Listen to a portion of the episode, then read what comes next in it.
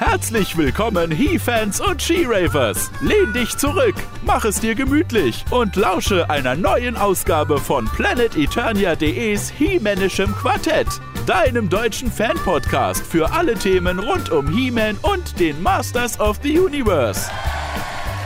Und hier sind deine Gastgeber. Ihr seht schon, liebe Fans, also bevor wir Ninja oder sowas bekommen, müssen wir uns erstmal durch Power, Princess of Power poppen. Oh ja, Ninja, genau. Hallo, ich bin ein Ninja-Kämpfer. Ich bin unsichtbar, bis auf meine roten Handschuhe und Füße und das Drachensymbol. Aber sonst sieht man mich echt nicht. Ein herzliches Willkommen zur 24. Ausgabe des Himanischen Quartetts, dein Podcast für alle Themen rund um He-Man und die Masters of the Universe. Mein Name ist Manuel Miesner und auf Planet Eternia kennt man mich unter dem Nickname Manuel. Mein Name ist Sebastian Vogel und auf Planet Eternia kennt man mich als Wiley, die Prinzessin der Macht. Und mein Name ist Gordon Volkmar und auf Planet Eternia kennt man mich unter dem Namen The Formless One. Ja, hi, grüße euch. Hallo. Hi. Sebastian, sage mal, du sammelst doch seit kurzem Two-Packs, oder? Also sprich die DCU vs. Moto Classics. Ja, seit der Duncan mich draufgebracht hat, der Fuchs. Mein Beileid. Warum Beileid? Nicht gut. Naja, ich weiß nicht, ich finde, diese Two-Packs waren irgendwann schon arg abgegriffen nach der kurzen Zeit. Also diese, diese, das grundlegende Two-Pack zwischen He-Man und Superman, das fand ich ja noch ganz gut, so auf der Grundlage von dem Comic, aber irgendwann nahm das ja Ausmaße an, also bitte.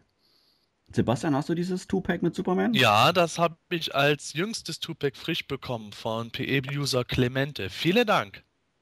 Und ähm, lässt du es OVP oder reißt du es auf? Natürlich habe ich es schon geöffnet. Uha. Oh. Okay. Hast du auch Bilder gepostet in der Auspackfreude? Nein, nein, das nicht. Da, dafür habe ich es zu schnell öffnen müssen. Ich bin nach Hause gekommen, mein Sohn stand schon mit dem Karton bei mir. Papa, aufmachen! Hab sofort aufgemacht und damit ist er rumgerannt und ja, ähm, ich musste es aufreißen. Seitdem rennt er mit Superman umher. Ich habe verzweifelt versucht, ihm He-Man abzuluxen. Nach fünf Minuten ist es mir gelungen. Ja.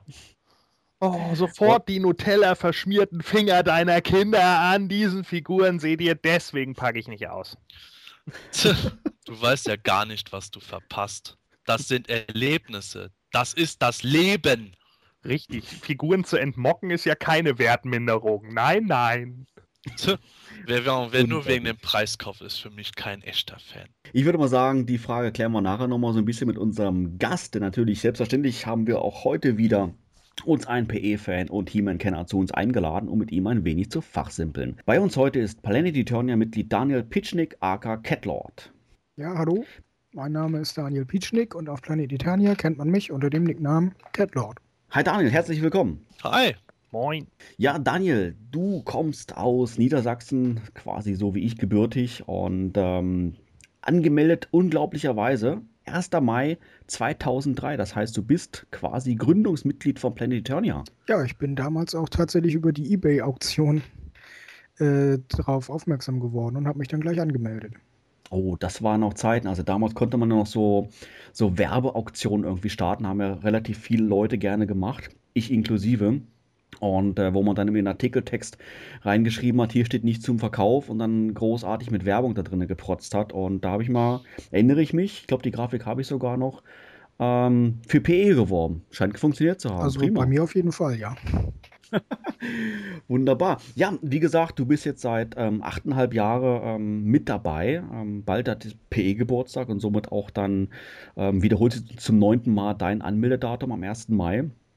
Und äh, bis zum Forum, ja, sage ich mal, mehr oder weniger aktiv. 766 Forumsbeiträge ist natürlich für 8,5 Jahre jetzt nicht so viel. Ähm, woran liegt das? Ähm, bist du jetzt eher so meistens nur am Mitlesen oder ähm, ähm, postest du dann nur auf wirklich interessante Themen oder ist weniger Interessantes für dich vielleicht dabei? Also ich lese vehement alles mit, weil es mich auch sehr interessiert. Ich bin da nur äh, beim Posten genau wie im richtigen Leben. Wenn jemand schon genau das geschrieben hat, was ich auch hätte schreiben wollen, verkneife ich es mir meistens halt. Es sei denn, es sind irgendwelche Sachen, die mir wirklich auf der Seele brennen oder ein Thema, das mich wirklich sehr interessiert, dann poste ich natürlich, aber ansonsten versuche ich niemandem zu sehr auf den Nerv zu fallen. Du hast ähm, geschrieben auf deiner Visitenkarte, du bist Fan seit Kindheitstagen. Das heißt, ähm, du hast wirklich dann natürlich auch in den 80ern ähm, angefangen zu sammeln. Hast du von deinen äh, Toys damals heutzutage noch was oder hast du alles verkauft? Ich habe zum Glück alles behalten, weil ich das auch von vielen Freunden mittlerweile gehört habe, dass sie sich ärgern, dass das alles dann mal auf dem Flohmarkt gelandet ist. Und ich kann mich da immer noch sehr dran erfreuen, weil eigentlich sind nur das, was ich früher auch hatte, an alten Vintage-Figuren, die Vintage-Figuren, die mich interessieren. Das kann ich mir aber eigentlich gar nicht vorstellen, dass sich da Leute wirklich aufgeregt haben, dass sie damals ihr He-Man und Skeletor 2-Pack aufgerissen haben. es soll ja heutzutage auch Leute geben, die noch Two-Packs aufreißen. Weißt du das, Gordon? Alter. ich sehe das schon kommen. Riley hat irgendwann so diesen heiligen Gral mit Sternstaub und dann, oh, mal gucken, wie die von innen aussehen. Man muss doch wissen, ob die Kassette noch funktioniert. Genau. Ja, bei meinem Glück, ich mache das Ding auf, schmeiß die Kassette in den Rekorder, das Band geht schon mal kaputt, die Figuren sehen komisch aus. Ich wundere mich, dass das keine Commemoratives sind, bis ich vom Verkäufer höre, nee, das Ding war schon echt. Habe ich Oh dann je. zufälliges Schnäppchen gelandet und das sofort zerstört. Super. Ich habe auf deiner Visitenkarte auch gesehen, Daniel, du hast relativ viele Interessensgebiete geschaltet, äh, von den ganzen anderen Toylands, die man ähm, über Planetonia sich auch er erkundigen kann.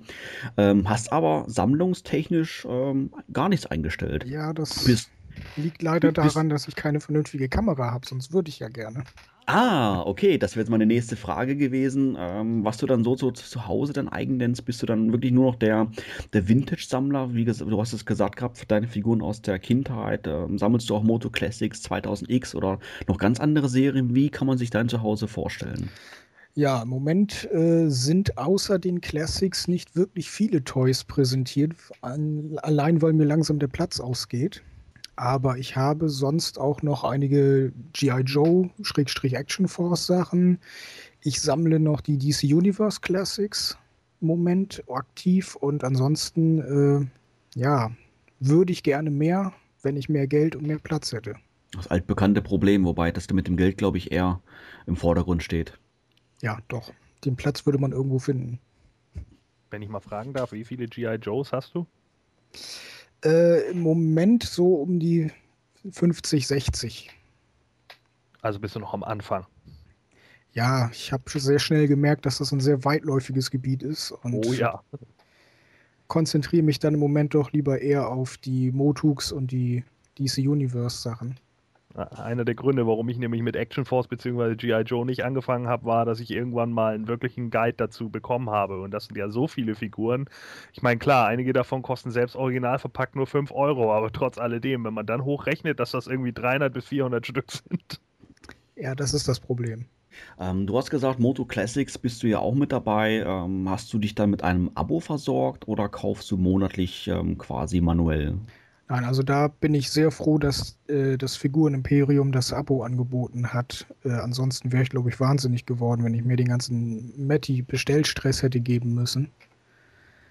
Mit den ganzen äh, Widescreen of Death Sachen oder jetzt mit den ganzen Verzögerungen. Da bin ich schon froh, dass der Herbert und der Gary das auf sich genommen haben.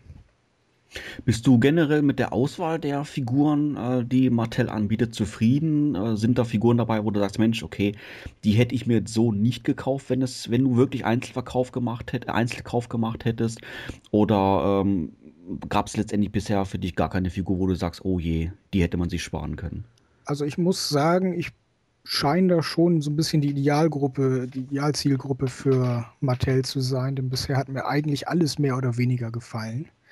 So ein paar Sachen, ich weiß nicht, ob ich mir vielleicht die Battleground-Tealer wirklich geholt hätte oder ob es sind auch Sachen, so die Battle Armor-Figuren zum Beispiel, da habe ich auch erst gedacht, brauchst du die? Dann habe ich sie in der Hand gehabt und gedacht, ja, die brauchst du. Das Einzige, wo ich jetzt wirklich langsam, aber sicher an der Grenze bin, ist so, als sie den Snake Man at Arms präsentiert haben. Da musste ich dann auch Abstriche machen. Den, den könnte ich wirklich außen vor lassen. Es sei denn, sie hätten jetzt vielleicht noch einen normalen 2000X-Kopf oder die Kanone aus der 2000X-Serie dazu gepackt. Hätte ich es mir noch gefallen lassen, aber ansonsten generell bin ich eigentlich zufrieden. Ich sag doch Varianten und zu viele, zu viele Repaints sind Mist. Zählt dann das äh, Moto Classics Forum auf Planetonia dann auch zu deinem Anlaufpunkt Nummer 1? Oder wo sind do deine, da, so, da so deine Schwerpunkte im Forum? Ja, definitiv das Moto Classics Forum. Ich gucke auch ganz gerne in den Profisammler-Sachen oder auch in den Vintage-Bereich, auch wenn ich selber keine Vintages sammle, aber ich gucke mir die Bilder sehr gerne an. Die Themen sind auch meistens interessant. Und ansonsten gucke ich mir natürlich sehr gerne die Customs an das ist auch eine Sache, die mich sehr interessiert. Oder die Dioramen, die sind, finde ich, auch mal sehr beeindruckend, was da zu, zustande gebracht wird. Bist du selber im kreativen Bereich irgendwie tätig oder hättest du Interesse daran? Also ich äh, schreibe Geschichten, auch ganz gerne mal Fanfictions. Im Moment äh, eher weniger Motu bezogen. Versuche irgendwie so ein, so ein eigenes Buch zusammenzukriegen, schon seit ein paar Jahren, aber immer mal wieder so ein paar Kapitel. Das zieht sich jetzt schon eine Weile. Handwerklich bin ich leider nicht so sonderlich geschickt, sonst hätte ich wahrscheinlich auch schon meine Bude mit Dioramen zugestellt, aber das ist nicht so mein Ding. Ja, vielen herzlichen Dank, dass du heute bei uns bist und uns Gesellschaft leistest, um mit uns auch ein wenig zu fachsimpeln. Wenn auch du, lieber Zuhörer, einmal bei uns zu Gast sein möchtest, dann melde dich doch einfach im Forum von Planetonia oder rufe uns an auf unserer Studio-Hotline mit der Telefonnummer 03212 1419485. Ja, Sebastian, was gibt es in unserer heutigen Podcast-Folge alles zu hören? Ja, heute haben wir natürlich wieder die News rund um Hemen und Co. Und dann haben wir ganz groß die Enthüllungen der New York Toy Fair. Ja, selbstverständlich gab es auch in den letzten Wochen wieder einige News aus dem Hause Mattel, die wir uns jetzt im Detail widmen wollen. Unter anderem gibt es eine ja, Neuigkeit, sage ich jetzt mal, in Bezug auf Dragoman. Ähm, und zwar war ja schon länger bekannt, dass Zubehör ähm, des Dragoman beiliegen sollte, letztendlich doch nicht der Figur beiliegt und später erscheinen soll. Gibt es da jetzt irgendwie schon konkrete Pläne, Sebastian, welcher Figur dann das fehlende Zubehör von Dragoman beiliegen soll. Gibt es da schon irgendwie Ideen, wann es erscheinen soll? Was ist da die Neuigkeit? Ja, äh, bei Dragoman ist es jetzt so, dass Mattel bestätigt hat, äh, dass sein fehlendes Zubehör definitiv bei einer kommenden anderen Figur beiliegen soll. Jetzt ist natürlich da noch nichts Näheres bekannt im Moment, was äh, genau wo wie beiliegen wird, aber es ist ja schon mal mhm. gut zu wissen, dass das Zubehör definitiv noch irgendwo erscheinen wird.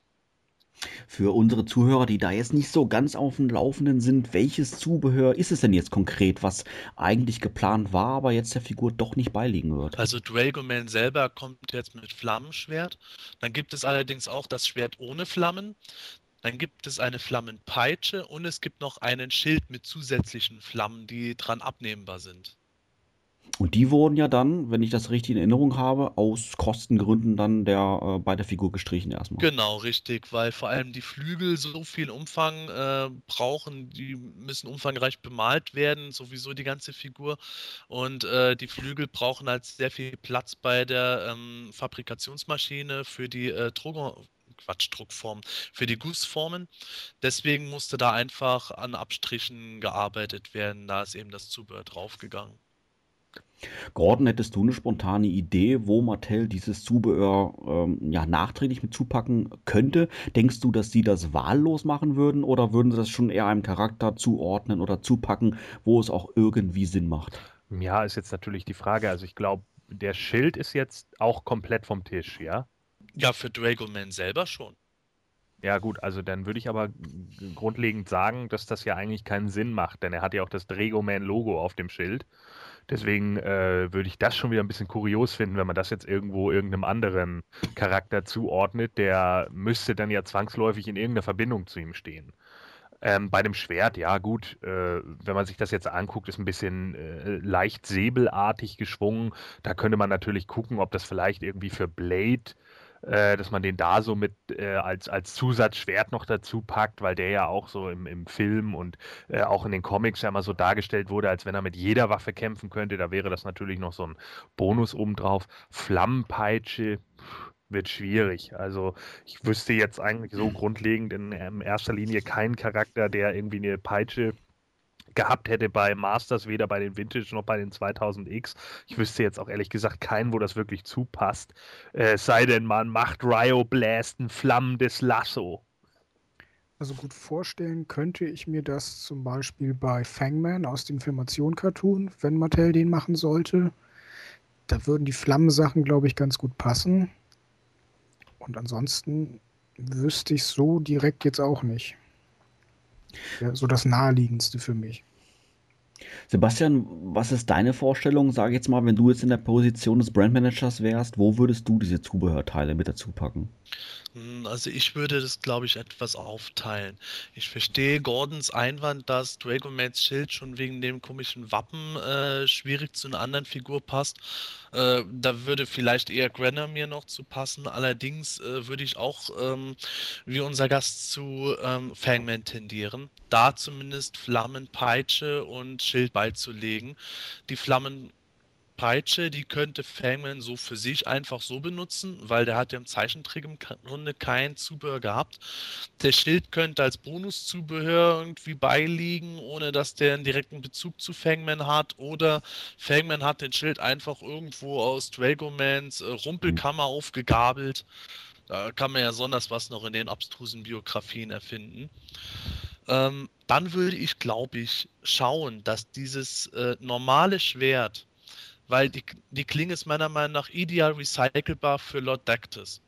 Dass ich das Schwert schon mal erstmal für Lord Dactus einpacken würde, in einer anderen Bemalung. Und dann einen Repaint in den Dragoman passenden Farben im nächsten Weapons Pack hinzufügen würde. Sprich, Dragoman würde dann seine Waffen kriegen durch Fangman und durch das Weapons Pack. Es würde ja zumindest äh, von der Backcard mit Regoman insofern d'accord gehen, weil er ja auf der Rückseite stehen hat, dass er ja, äh, ja Granamyr irgendwie in seiner äh, Biografie mit dabei hat. Da würde es ja dann insofern Sinne machen, dass man eventuell bei Fangman auch noch so einen Bezug zu Granamyr hin, hin, herstellt und dann eben guckt, äh, ob das zueinander passt. Nur natürlich ist da wieder ein bisschen blöd, dass Dragoman dann das Schild selber gar nicht dabei hat. Ne? Ja, das schon. Aber gut, äh, ich sehe das ein bisschen so wie bei den Stactions, wo Odifus nicht bei Stinkor mitgeliefert werden konnte aus Kostengründen. Da kam er halt bei Jitsu dazu. Die Verbindung war jetzt nicht wirklich gegeben, aber immer noch besser als gar nichts. Mhm. Sebastian, du hast gerade ja äh, gesagt gehabt, dass eventuell ein Teil in, im künftigen Weapons Pack mit dabei sein könnte. Ähm, jenes welches ist ja ähm, bereits, glaube ich, angekündigt schon für Herbst, glaube ich, oder? Genau, das hatten wir, glaube ich, in der letzten Folge mal gesagt gehabt, dass ähm, das Weapons Pack Nummer 3 sozusagen im Herbst diesen Jahres erscheinen soll. Da ist jetzt als neue Information bekannt geworden, dass noch gar nicht mal so feststeht, ob es ähm, dieses Mal auch wieder nur Repaints beinhalten wird. Also im Moment wird wohl geschaut, wie die Figuren, die jetzt gerade erscheinen, so sich verkaufen. Und je nachdem, wie zufrieden Mattel damit ist, wäre es wohl doch noch budgetmäßig machbar, im nächsten Weapons Pack vielleicht zumindest teilweise auch äh, ganz neue Zubehörteile hinzuzupacken. Das würde sich natürlich gerade bei Dragoman dann wieder anbieten. Und äh, ja, mal gucken, was dabei rumkommt. Wie ist es denn eigentlich mit den Moto C DC äh, Two-Packs? Sind da auch Waffen dabei, die bei den normalen Figuren nicht dabei sind? Nee, das sind alles reine Repaints. Nur die Figuren sind hier und da ein bisschen anders zusammengesetzt worden, wie jetzt eben der Heman, den ich just gerade auf meinem Schreibtisch stehen habe. Der hat halt eben die zwei gleichen Armreife, die zuerst bei Triclops erschienen waren. Jetzt bereue ich schon wieder, dass ich gefragt habe. Haha! Also ich muss sagen, äh, wenn Mattel schon sagt, dass äh, eventuell neue Waffen ähm, im Weapons Pack mit dabei sind, sprich keine, nicht nur Repaints, könnte ja schon fast ein Wink mit dem Zaunfall sein. Ja, vor allen Dingen, äh, ich denke, vielleicht macht Mattel das auch ein bisschen bewusst, ne? Wenn man da jetzt so eine Ram-Man-Axt mit reinpackt, dann gehen natürlich die Spekulationen auch im Internet sofort hoch. Und das ist ja vielleicht gar nicht so dumm, ne? Um die Leute mal wieder so ein bisschen anzufixen und anzufüttern. Das ist eigentlich eine ziemlich gute Werbestrategie. Jetzt müssen wir nur eben mal abwarten, ob das jetzt wirklich so geschehen wird, weil ich schätze mal, spätestens wenn äh, das Club Eternia 2013 aber doch nicht so gut läuft, dann äh, wird Mattel doch wieder auf Sparflamme laufen. Gutes Weapons Pack wird mit Sicherheit vorher abgesegnet werden, aber ähm, ich bin noch sehr misstrauisch. Ich würde ja zum Beispiel gern auch äh, den äh, Emerald Staff of Avian aus dem Minicomic äh, mal da drin sehen, in dem Weapons Pack, aber ich stelle mich jetzt persönlich erstmal auf Repaints ein. Äh, in dem Sinne, dass da keine Waffen drin enthalten sein werden, die wir nicht vorher schon bei irgendwelchen Figuren gesehen haben werden. Wenn dann wirklich irgendwas Neues kommt, das vielleicht später irgendwo noch recycelt wird oder auch nicht, soll es mir umso lieber sein, aber ich bin einfach zu misstrauisch geworden. Ja, kann ich nachvollziehen. Aber äh, es wäre, glaube ich, auch nicht so schlimm, wenn man jetzt irgendwie von Demo Man nochmal eine andere Waffe oder sowas in der Hand hat, die dann halt nur in Schwarz oder nur in Rot gehalten ist oder so oder genau darauf ausgelegt ist, dass man sie dann eben auch für andere mitbenutzen kann. Da gibt es deutlich schlimmere Varianten. Ebenfalls heiß diskutiert in den letzten Wochen im Forum von Planetonia war der Vorfall, dass manche Figuren der Moto Classics plötzlich weiß wurden. Und ähm, da war ja die Idee oder die Befürchtung, dass es sich um eine Art ähm, Schimmel handeln könnte, dass die Figuren, ähm, ja, ich sage jetzt mal salopp, verfaulen, ähm, dass falsche Materialien verwendet wurden von Mattel. Aber mittlerweile gibt es da ja, glaube ich, ein offizielles Statement zu. Was hat denn der Konzern verlauten lassen? Um was handelt es sich denn bei dieser weißen Substanz, Gordon? Ja, also Mattel hat jetzt offiziell erklärt, dass es sich dabei wohl um Rückstände von Sojabohnenöl handelt. Ja, also da geht es nicht darum, dass irgendein Mitarbeiter sich immer nebenbei ein bisschen Speck gebrutzelt hat, während er irgendwie diese Figuren gegossen hat. Nein, Sojabohnenöl nimmt man scheinbar dazu, aus den Mulden, also aus den Gussformen, die Figuren später wieder herauszulösen, nachdem sie dann gegossen sind. Und diese Rückstände, die treten scheinbar bei den älteren Figuren immer noch mal wieder auf, sind aber tatsächlich vollständig ungiftig. Ist natürlich jetzt, wie gesagt, ein bisschen blöd für die Sammler, die nur original verpackt sammeln, weil die können es natürlich nicht mal eben abwischen. Ich finde es natürlich aber auch für die losen Sammler blöde, weil die sich dann ständig hinstellen müssen und ihre Figuren nochmal abwischen. Also, naja. Heißt das, dass ähm, wenn mal diese weiße Substanz, dieses Sojabohnenöl abgewischt worden ist, kann es sein, dass es dann in äh, Tage später, Wochen später nochmal quasi weiß werden können oder ist das dann wirklich nur eine einmalige Geschichte? Äh, nö, das heißt, es könnte auch nochmal wieder vorkommen, weil es ja austretende Rückstände sind. Das bedeutet, die haben sich sozusagen in die Figuren eingezogen. Und wir hatten auch schon einige äh, User auf Planet Eternia, die tatsächlich auch gesagt haben, sie hätten ihre Figuren schon zwei, dreimal abgewischt. Daniel, äh, bist du selber von diesem Vorfall betroffen? Hast du Figuren in deiner Sammlung, wo diese, dieses Sojabohnenöl hervortritt? Also bei meinen Motu-Sachen bin ich zum Glück verschont davon, aus welchen Gründen auch immer. Aber ich habe einige ältere DC Universe-Figuren, wo das Problem auch auftrat, wo damals von Mattel auch was zu gesagt wurde. Da hieß es angeblich, wäre das was in Plastik gewesen, aber ich denke mal, es wird dann auch schon damals diese Sojabohnensache gewesen sein. Und äh, toi toi toi, ich habe es bisher nur zweimal abwischen müssen. Seitdem ist es nicht wiedergekommen. Aber im, im Umgeschluss heißt das doch, ähm, Gordon, dass die jetzt ja an dieser, an der Produktion selber ja irgendwas dann geändert haben müssen, wenn das nur bei den älteren Figuren auftritt, oder? Ja, ist jetzt natürlich die Frage. Ne? Ich meine, bis jetzt ist es den meisten halt nicht bei den neuen aufgefallen. Es kommt jetzt natürlich darauf an, wie lange die jetzt wieder liegen und äh, ob sich das erst nach einigen Monaten klar herausstellt. Also wie gesagt, bei meinem ersten He-Man, den ich ja von dem Moto C habe, fällt es mir auch erst jetzt auf.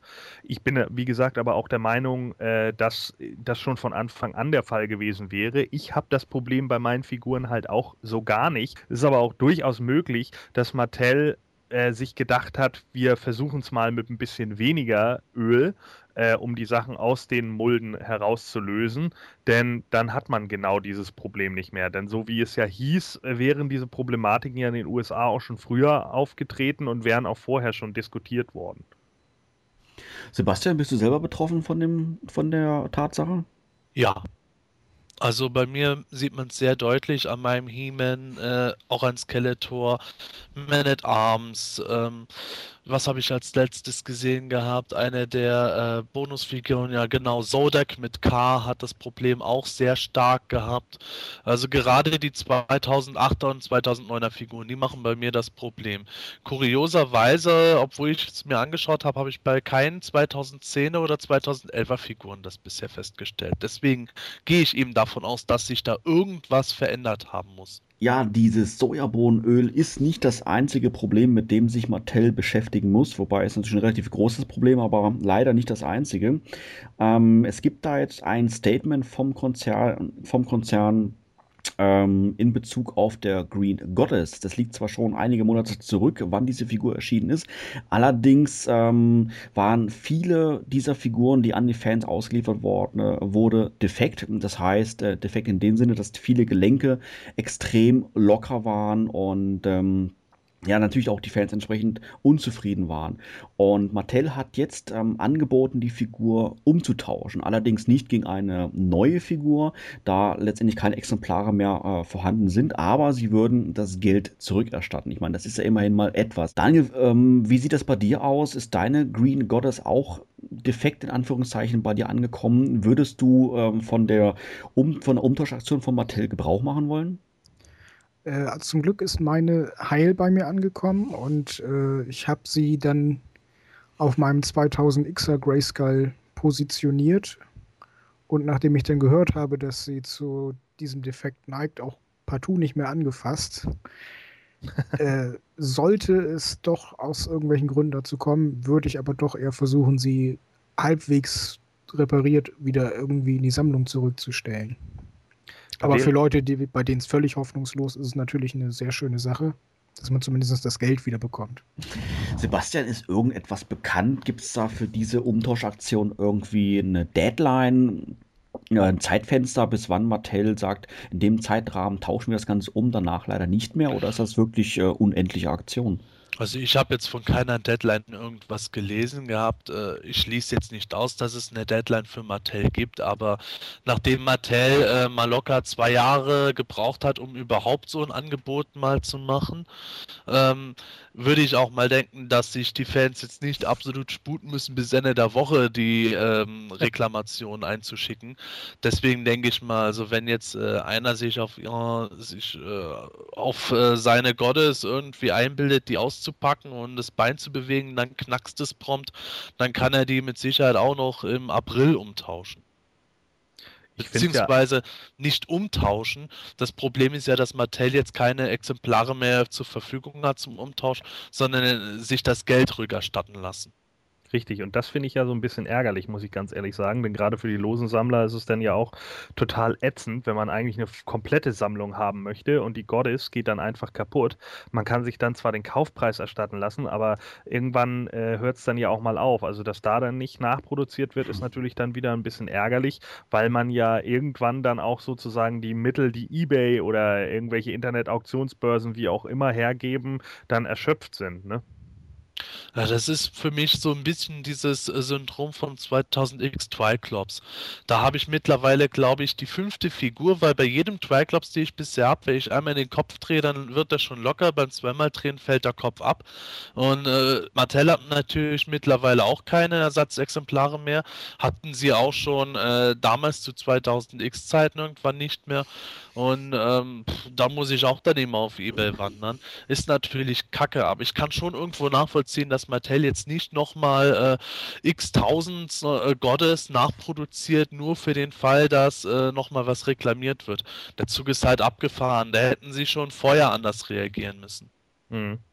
Im letzten Podcast hatten wir ja schon mal das Thema angeschnitten gehabt, dass Mattel ähm, höchstwahrscheinlich 2012 keine Fahrzeuge mehr rausbringen will, obwohl der Verkauf von Wind eigentlich relativ gut war, wobei in deren Augen nicht ganz so gut verlief. Da gibt es jetzt, glaube ich, auch irgendwie ein neues Statement von Mattel in Bezug auf Fahrzeuge. Was haben sie jetzt da verlauten lassen, Sebastian? Ja, äh, zu Fahrzeugen in Zukunft sagt Mattel das. Ja, so traurig es ist, Mattel hat jetzt in den jüngsten Fragerunden verkündet, dass äh, auf gut Deutsch Fahrzeuge für sie nicht rentabel sind und äh, erstmal keine mehr erscheinen sollen. weil es einfach so teuer ist und sich das Speed Castle Grayskull nur in einem Jahr rentieren würde, wo es einen Kinofilm auch gäbe. Äh, das war jetzt übrigens kein eingespieltes Klogeräusch, sondern das war Sebastian tatsächlich selber. Äh, ich finde es natürlich super, dass äh, Mattel jetzt hier auf einmal von einer auf die andere Woche wieder so glasklar sagen kann, ah ja, jetzt ist uns dann doch klar geworden nach diesen drei Tagen, dass wir uns solche Fahrzeuge einfach nicht mehr leisten können. Also ich finde das schon wieder so ein bisschen, naja. Ich meine, wie gesagt, ich bin jetzt nicht total fahrzeugaffin, da bin ich ganz ehrlich und ich bleibe weiterhin dabei. Masters of the Universe ist nun mal einfach eine figurenbetonte Serie. Aber jetzt irgendwie auf einmal darauf zu pochen, äh, dass das nur möglich wäre, wenn ein Filmjahr vor uns stehen würde, das ja irgendwie seit 2003 vor uns stehen soll. so, ja, äh, finde ich dann doch wieder so ein bisschen arg peinlich von Mattel. Also meine Güte, Jungs, äh, ihr solltet euch mal klar machen, was ihr da eigentlich verkauft. Ja, ich sehe das so ähnlich wie Gordon. Also ich finde es auch ein bisschen merkwürdig, dass das jetzt auf einmal so klar zu sagen ist, wo es vorher hieß, wir müssen das noch überprüfen. Und ähm, gerade vor ein paar Tagen habe ich erst meinen Wind Raider bekommen, bin sehr begeistert. Umso mehr finde ich es schade, dass da jetzt nichts kommen soll. Gerade weil auch der Battle Ram Prototyp von den Four Horsemen wirklich Lust auf mehr gemacht hat. Ist natürlich eine Platzsache. Es wird nicht jeder Sammler einen gekauft haben, alleine deshalb schon. Aber ich weiß auch nicht, vielleicht hat Mattel da einfach völlig falsche Vorstellungen gehabt von den Verkaufszahlen, die sie brauchen. Ich kann es mir nicht erklären. Vielleicht musste Mattel ja auch einfach nur nochmal den Eternischen Crystal Orb befragen und der hat ihn jetzt gesagt, nein, lass das mit den Fahrzeugen. Also ich muss sagen, ich finde es wirklich, wirklich schade. Ich meine, dass die 2012 jetzt kein Fahrzeug rausbringen äh, werden, nachdem jetzt der Wünschweider Ende 2011 erschienen ist. Äh, macht ja irgendwo Sinn natürlich auch, wenn Granomir jetzt noch erscheint. Das riesen Urviech ähm, in 2012 ist okay, kann ich mich mit anfreunden. Aber jetzt generell zu sagen, wir machen erstmal gar nichts, wobei so eine Aussage muss man sicherlich bei Mattel doch nicht wirklich auf die Goldwaage legen wie uns die Vergangenheit schon gezeigt hat. Ich meine, es kann ja sicherlich sein, dass sie vielleicht uns zur San Diego Comic Con dann urplötzlich dann den, den Battle Ram, Bashasaurus und Spider gleichzeitig präsentieren werden. Mit dem Motto oder mit der, mit dem, mit der Aussage, Mensch, wir haben euch doch irgendwie schon die Tipps gegeben, warum seid ihr nicht selber drauf gekommen? Ähm, keine Ahnung, aber ähm, ja, generell so eine Aussage finde ich jetzt erstmal, ja, wirklich, ähm, wie Daniel es auch gesagt hat, wirklich schade und auch erstmal so nicht nachvollziehbar, warum sie das wagen. Ähm, die Fans wollen es ja irgendwo und ein Fahrzeug pro Jahr würde meiner Meinung nach erstmal, würde ja ausreichen, auch preislich gesehen und hätte man ja vielleicht irgendwie machen können.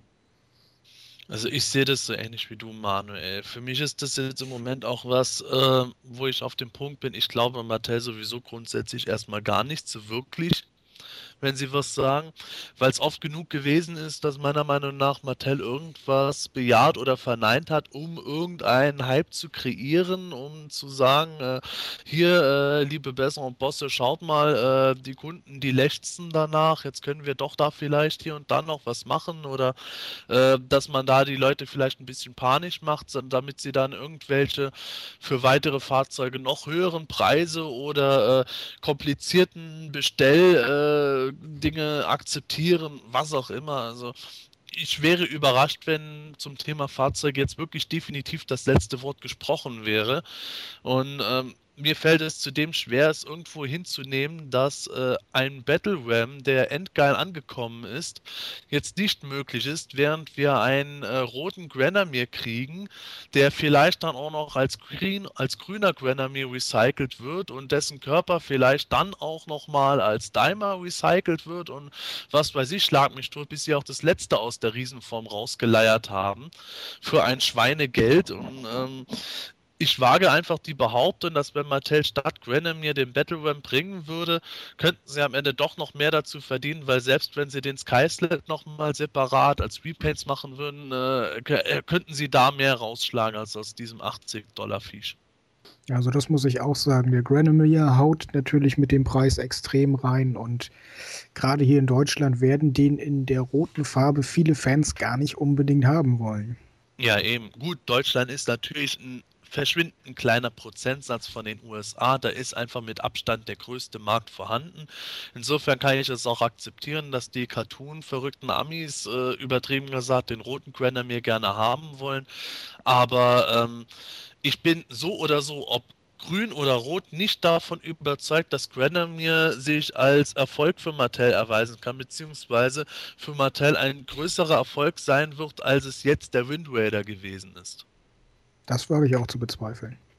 Kann es nicht sein, dass Mattel jetzt ein ähnliches Experiment gewagt hat mit Granomir wie auch mit dem Wind Rider, dass sie halt angekündigt haben, ähm, ja, Granomir kommt in dem den Farben und sowas alles und dann aber ähm, ja wenige Wochen später dann halt sagen, okay, so ein Vieh wie Granomir wird es zukünftig nicht mehr geben, weil einfach die Kosten zu hoch sind? Kann natürlich schon sein. Also ich gehe sogar davon aus, dass Mattel entweder verzweifelt versucht, wenn das Ding sich halbwegs verkauft hat, aus der Form eben noch das letzte rauszuholen durch diverses Riesenrecycling, oder dass sie nach mir sagen, okay, jetzt haben wir da auch noch mal miese gemacht, da gehen wir auch kein Risiko mehr ein. Damit ist äh, das Thema endgültig erledigt und das Größte, was wir kriegen werden, sind äh, Riesen aller Titus und Megator oder irgendein Griffin. Das könnte ich mir auch als ihre Variante vorstellen. Dann wäre es ja wirklich eine Figurentoyline, oder Gordon? Das wird sehr wahrscheinlich darauf hinauslaufen, ja. Und wundern würde mich das ehrlich gesagt auch nicht, weil das halt einfach das ist, was wirklich am einfachsten zu recyceln ist, genauso wie es damals war. Ähm, ja, Mattel hatte gesagt, keine Fahrzeuge, eventuell aber äh, im Filmjahr. Filmjahr heißt in dem Jahr, wo der Masters of the Universe Kinofilm erscheinen wird, auf dem wir seit wenigen Wochen warten äh, Wochen, nee, Jahre waren Entschuldigung, seit Jahren warten. Und ähm, da gibt es jetzt auch mal wieder eine Neuigkeit. Ähm, das tröpfelt ja immer so ein bisschen vor sich hin, diese, diese Motu-Filmgeschichte. So alle paar Monate kommt man aus irgendeiner Nische des Internets wieder ein neues Gerücht zutage. Aktuell ist es soweit. Ähm, es soll da jetzt wirklich ähm, ein Kinofilm geplant sein für das Jahr 2014. Gordon, ähm, was gibt es also Neuigkeiten da in dem Zusammenhang? Ja, echt? Soll es jetzt endlich einen neuen Kinofilm geben? Wow, darf ich kurz was dazu sagen? Da kann ich nämlich einfach Sebastians Meinung mal zum vorherigen äh, Thema unterstützen. Das ist ja wohl so ein Blödsinn und das glaube ich erst, wenn das Kinoplakat an meinem Kino hängt. Ich habe die Schnauze sowas von voll davon. Seit 2003, ich habe es vielleicht gerade eben schon mal angesprochen, aber seit 2003 heißt es jetzt dauerhaft in der Schleife, es wird auf jeden Fall ein Masters of the Universe Film kommen. Wir hatten angeblich schon eine offizielle Bestätigung von MGM, von Paramount, vor kurzem sogar ein offizielles Statement von Time, äh, Time Warner, AOL, Time Warner, die gesagt haben, ja, äh, man könne sich ja aufgrund äh, diverser Retro-Sachen wie The A-Team, wie äh, meinetwegen Transformers vorstellen, dass man auf jeden Fall irgendwie was mit Masters of the Universe auch machen kann, weil die Toyline ja auch damals sehr lange gelaufen ist. Dann gab es dies Gerücht, es gab jenes Gerücht, es waren Regisseure im Gespräch, es gab auf IMDb plötzlich Seiten, wo schon der Hauptdarsteller Hauptdarsteller irgendwie bekannt gegeben wurde, der angeblich ein australisches Model äh, ist oder ein Surfer irgendwie aus Neuseeland und, und, und. Das ist alles kompletter Blödsinn gewesen. Von 2010 bis 2011 hat es, glaube ich, alleine schon wieder drei Gerüchte diesbezüglich gegeben und immer wieder neue Updates auf den diversen Seiten. Jetzt heißt es eben, Mike Finch und Alex Litvak aus Predators würden am Drehbuch rumknausern und der Regisseur wäre John Stevenson äh, aus Shrek. Aber ganz ernsthaft, äh, davon ist doch hundertprozentig wieder alles nur irgendwo sich zusammengereimt. Irgendeiner hat vermutlich nur mal gesagt, ja, ich könnte mir schon vorstellen, dass ich für Masters of the Universe mal ein Drehbuch schreibe. Aber ganz ernsthaft, der Einzige, der das wirklich sagen kann, ist Albert Payen und darauf sollte man nicht stolz sein. ja, äh, da habe ich nichts hinzuzufügen mich würde mal generell mal interessieren, ähm, irgendwo müssen doch diese Gerüchte dann ihren Ursprung haben. Also ich kann mir jetzt auch nicht vorstellen, dass an diesem Gerücht jetzt wirklich was dran ist, ähm, wie an den anderen 28.000 Gerüchten zuvor auch nicht. Aber irgendwo müssen, müssen die ja ihren Ursprung haben. Also ähm, ansonsten könnten wir uns ja auch demnächst hinsetzen und mal irgendwie ein Gerücht in die Welt setzen, oder? Ja, mach das doch mal. Das wäre nämlich gar nicht so unwahrscheinlich. Planet Eternia ist ja für deutsche Verhältnisse eine ziemlich große Webseite. Nehmen wir jetzt einfach mal an, du setzt tatsächlich das Gerücht in die Welt, du hättest mal mit irgendeinem Regisseur äh, darüber gesprochen und der hat dann so sich verplappert.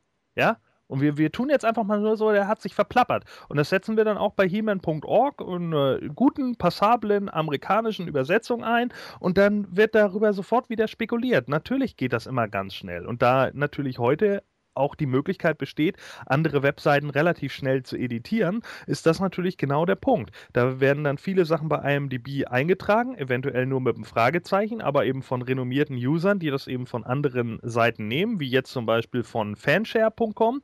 Die haben dann gehört, ja, Sony Pictures hat daran Interesse viele Fans und auch viele von diesen Internet-Nutzern, äh, die, die äh, da sich auch als Internet-Reporter betätigen, quatschen tatsächlich auch mal bei irgendwelchen Conventions oder so Leute an. Wer sagt jetzt also, dass einer von Fanshare nicht bei einem irgendeinem Treffen jetzt war von Sony und wusste ganz genau, der und der Mitarbeiter, die arbeiten bei Sony Pictures. Und dann ist er da hingegangen und man hat sich kurz irgendwie unterhalten und dann kam man irgendwie auf das Gespräch. Und dann hat er gesagt, ja, kannst du dir nicht vorstellen mit Masters of the Universe? Und da sagt der dann einfach nur, ja, wir hatten sowieso mal darüber nachgedacht. Und schwuppdiwupp heißt es dann, oh, die hatten mal darüber nachgedacht. Ja, da ist ja bestimmt schon ein Eisen im Feuer. Und das ist natürlich totaler Blödsinn, weil das alles immer nur Gerüchteküche ist. Das kann man wirklich immer erst dann sagen, am besten schon, wenn der erste Teaser draußen ist. Also ich möchte dazu nur äh, einwenden, dass Mattel sich tatsächlich mit Sony Pictures seit einer Weile äh, bereden ist ob was möglich ist. Also insofern ist schon ein bisschen was dran, dass da Sony tatsächlich irgendwie versucht, mit Mattel was zu machen oder Mattel mit Sony was zu machen, wie auch immer. Aber ähm, ich gebe dir insofern recht, äh, was daraus letzten Endes gemacht wird, ist immer noch was anderes. Meinetwegen lassen wir es wirklich wahr sein, dass offizielle Sony-Vertreter, die auch jetzt nicht gerade äh, der äh, Kaffeebringdienst waren, irgendwo auf einer äh, Quartalsversammlung oder so gesagt haben, ja, unter anderem ist jetzt bei uns äh, in den Projekten in Vorproduktion Masters of the Universe der neue Film.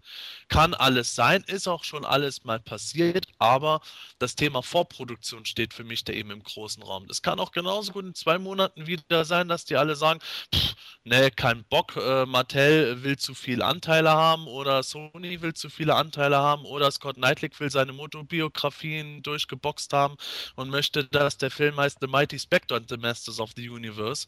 Äh, schon, schon platzt das ganze Ding. In der Fortproduktion hat es aufgehört. Es wären auch nicht die ersten Drehbuchautoren, die äh, für irgendein Skript bezahlt worden sind, das nie äh, veröffentlicht, geschweige denn umgesetzt worden ist. Und schon äh, dreht sich das Karussell weiter. Also ich gebe da auch wirklich nichts, bis da mal wirklich konkret gesagt wird, okay, das Ding steht jetzt definitiv, das Budget ist vorhanden und morgen fangen wir mit Drehen an. Genau, also äh, auch auf die Gefahr hin, dass wir äh, jetzt wieder in den Verruf kommen, alles immer so negativ zu sehen. Aber bei dem Blödsinn, der einfach in der letzten Zeit so gelaufen ist, da kann man darüber einfach nicht positiv in die Zukunft blicken. Es ist einfach so, dass man als Fan viel zu lange hingehalten wurde, äh, dass Mattel in irgendwelchen Beratungen mal mit Sony Pictures gestanden hat, das will, will ich überhaupt nicht ausschließen.